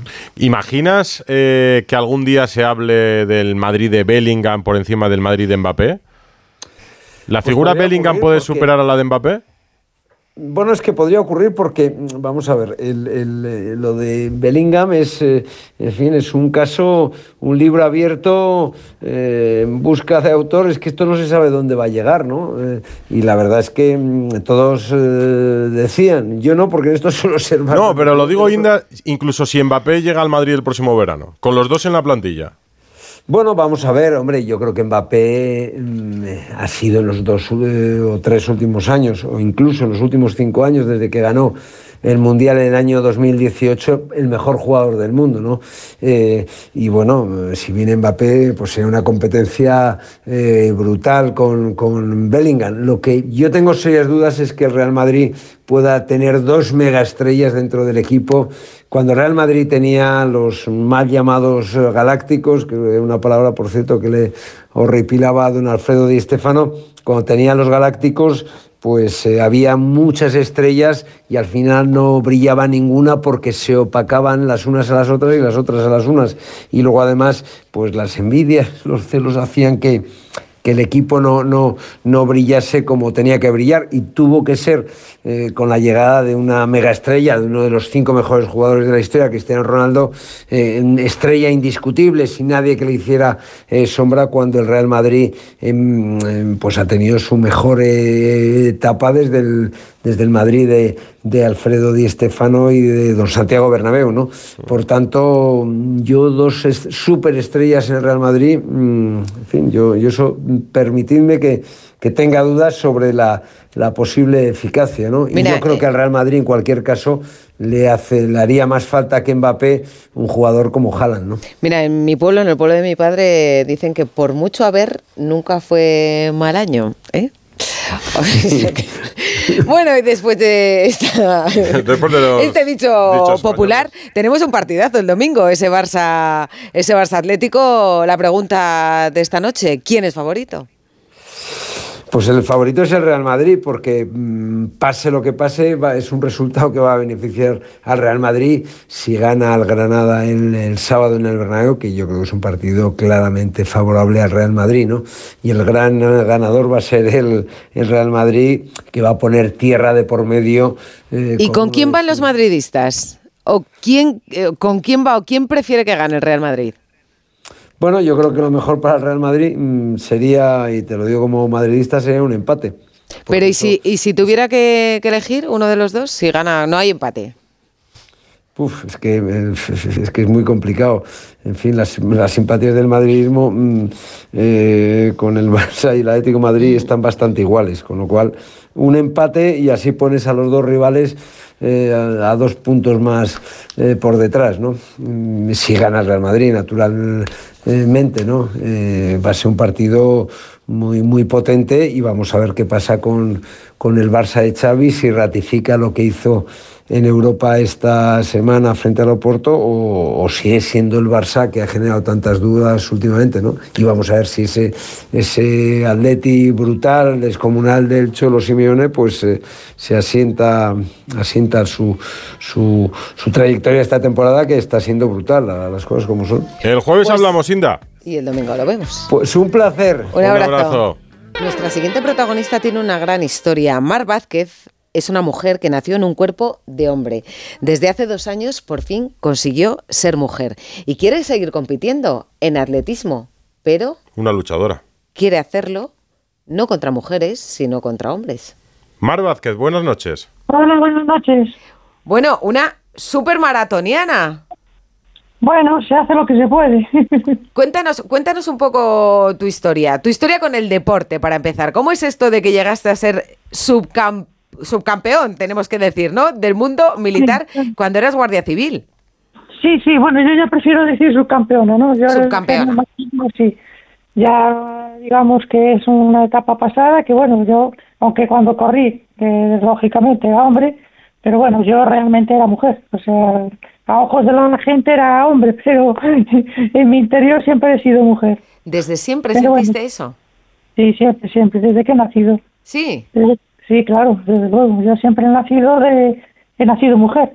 Lo que pasa es que, bueno, por circunstancias de la vida no pude manifestar mi, mi forma, mi, digamos, mi, mi estado, mi, mi ser, digamos, pues hasta, hasta la edad eh, ya avanzada, digamos. Tú date cuenta que cuando era, bueno, pequeñita, pues yo tenía un gran conflicto mental, ¿no? Porque claro, ahora ya tenemos internet, tenemos todo tipo de avances que nos dan información, pero yo de aquella, tú imagínate, a mí me gustan eh, las mujeres. Entonces, claro, ¿cómo era comprensible que yo me sintiera mujer que me gustaran las mujeres? Entonces, para mí era una cosa ilógica, una cosa fuera de lo, de lo corriente y que no tenía a quien preguntarle ni a nadie. Mis padres eran, digamos, unas personas muy de derechas y, claro, a cada quien que se lo comentaba yo. y después, bueno, pues a lo largo de mi vida, pues bueno, poco a poco, pues eh, eh, el interior, como bueno, como como en el anuncio de JB, ¿no? Pues yo me maquillaba a escondidas, me andaba con los tacones de mi madre, me vestía, ¿qué tal? Siempre, bueno, los zapatos hasta que me sirvieron, claro. Cuando dejaron de servirme, que a mí me creció más el pie, pues ya no podía, y etcétera, etcétera, ¿no? Pero yo siempre he sido mujer, o sea, durante toda mi vida. Y con 57 años das el paso. Eh, ¿Qué te ayuda a dar el paso después de tantos años? Pues primero, yo tenía mucho miedo de perder a mi actual esposa y, claro, yo poco a poco se lo fui diciendo y bueno, le fui soltando pullas que se suele decir. Y bueno, pues poquito a poco y claro, gracias al apoyo que tengo de ella, pues fue lo que me dio y bueno, y la, y la vida, porque bueno, ves que pues un compadre mío que falleció con 50 años, mi jefe también que murió con 50 y ves las cosas y dices, pero por Dios, yo estoy viendo el mundo en blanco y negro, ¿por qué no puedo verlo en color? Quiero verlo en color, quiero ser yo, quiero por fin salir y ser yo, poderme vestir no solo en casa y a escondidas y, ser feliz y ser, ser quien soy ahora realmente. Llevo ahora, pues eso, dos años porque en septiembre del 21 fue, me hice la primera operación, que fue quitarme la, la nuez de Adán, que yo tenía un pico muy prominente en el cuello para ser delgada, mm. pues claro que me notaba muchísimo. Y eso para mí era un gran hándicap, porque claro, ahí es cualquier persona que me viera, por muy femenina que pudiera ir, pues claro, se da, todo el mundo se da cuenta de que, de que era un hombre, ¿no? Mm. Y a partir de ahí, pues ya empecé todo mi proceso, el proceso con la logopeda, me doy cuenta que ahora, yo creo que tengo una voz totalmente de mujer. Sí. Yo, antes, si me escucháis hablar antes, pues era una voz muy grave, mm. era una voz de mando, o sea, total, era bueno, me escuchas antes y, y alucinas, ¿no?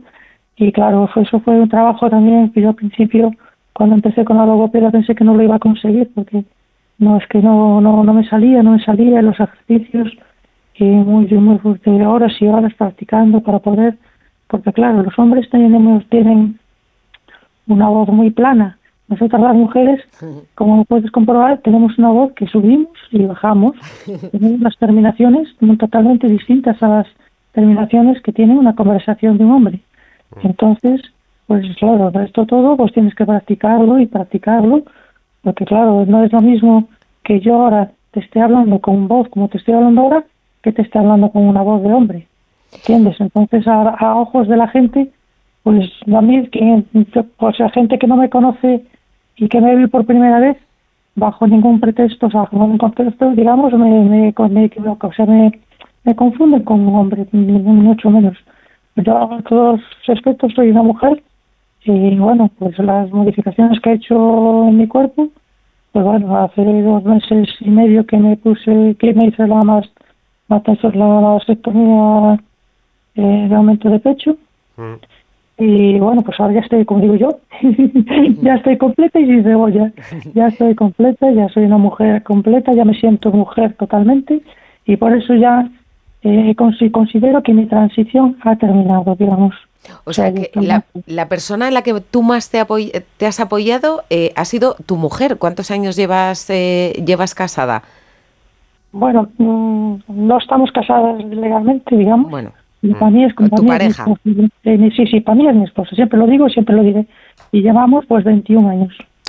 Y, y el cambio de género, Mar, eh, eh, ¿trajo más amigos, más apoyos en tu vida o, a gente que, se alejó de ti por esto?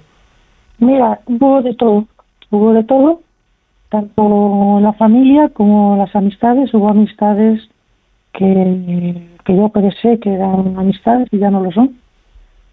Me dejaron de lado totalmente. Me han dicho que, que yo no soy la misma persona, que no soy, que, cosa que es mentira. Mi mente no ha cambiado, yo soy la misma persona. Que no hable como antes, y que no, y que no vista y no tenga la apariencia de antes, pues sí, eso sí, pero yo sí sigo, mi mente sigue siendo la misma, yo sigo siendo, sigo siendo la misma graciosa, sigo gastando las mismas bromas, sigo haciendo las mismas cosas, sigo buceando, sigo corriendo, sigo, toda mi vida sigue igual, sigue igual. Lo que pasa que otra cosa es que la sociedad no, no te acepta como, como, como tú eres y tal. Como mucha gente me dice, ¿cómo no hiciste el cambio antes?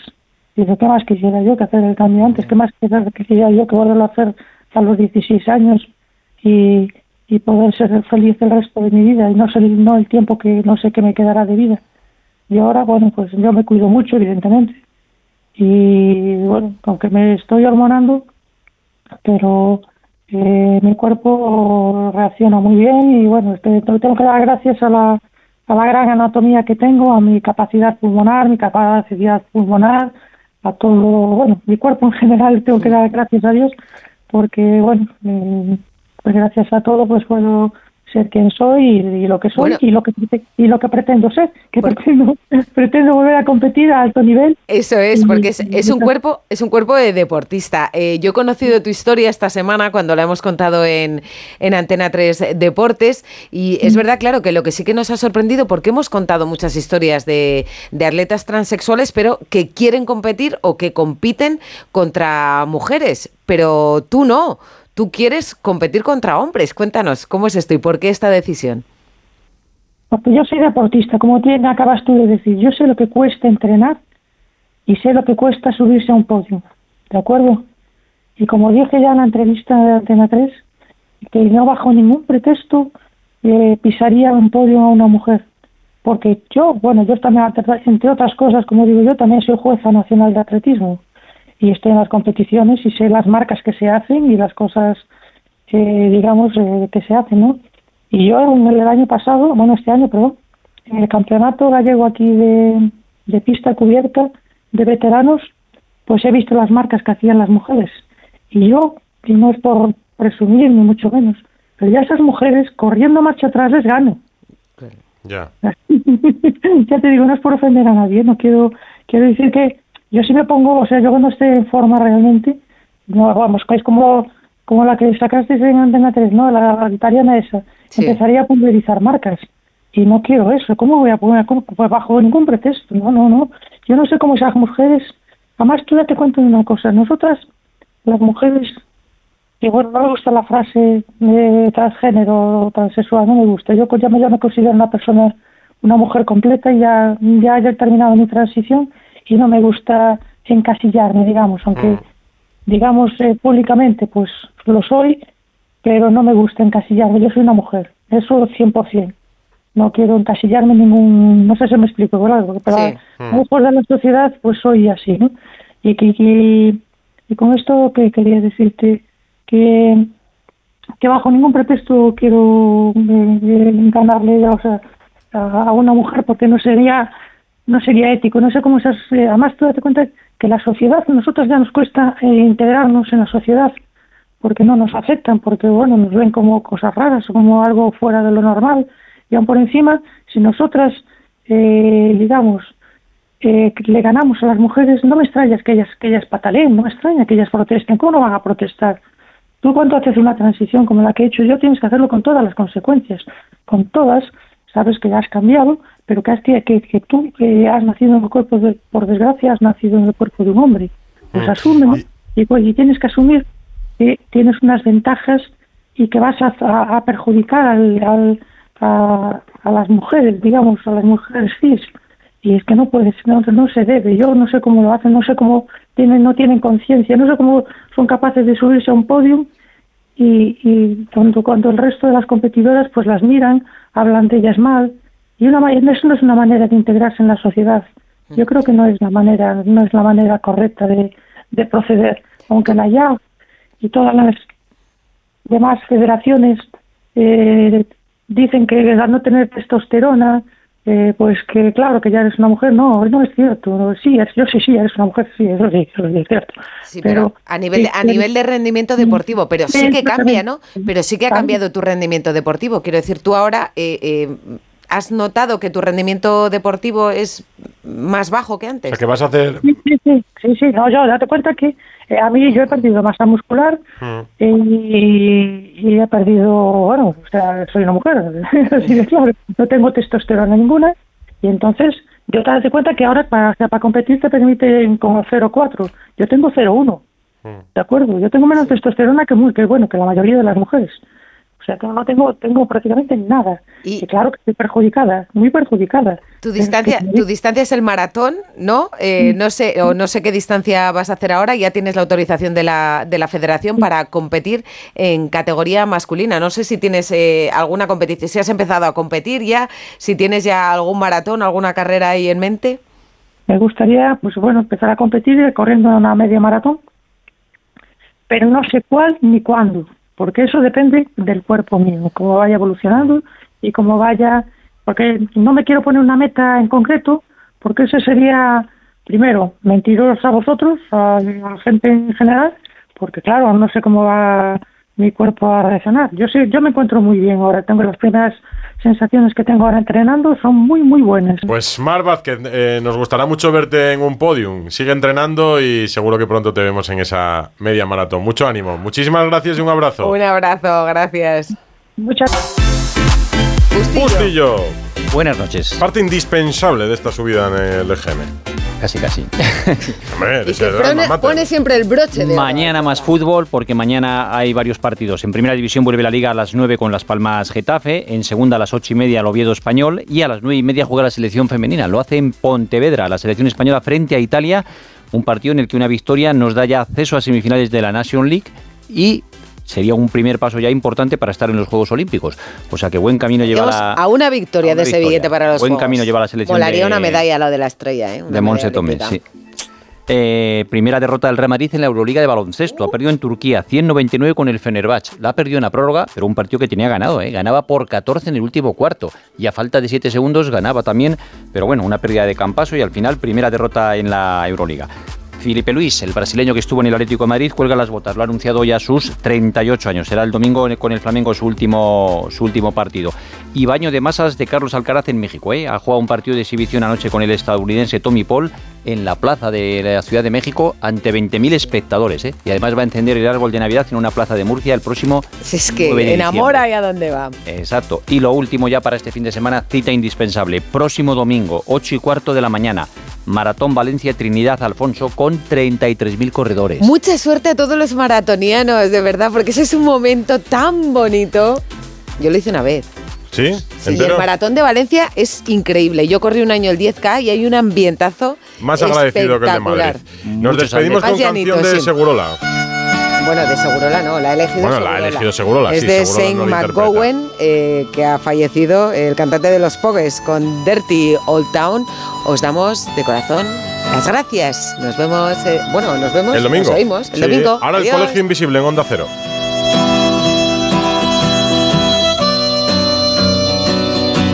I'm my love by the gasworks wall. Dream the dream by the old canal. Radio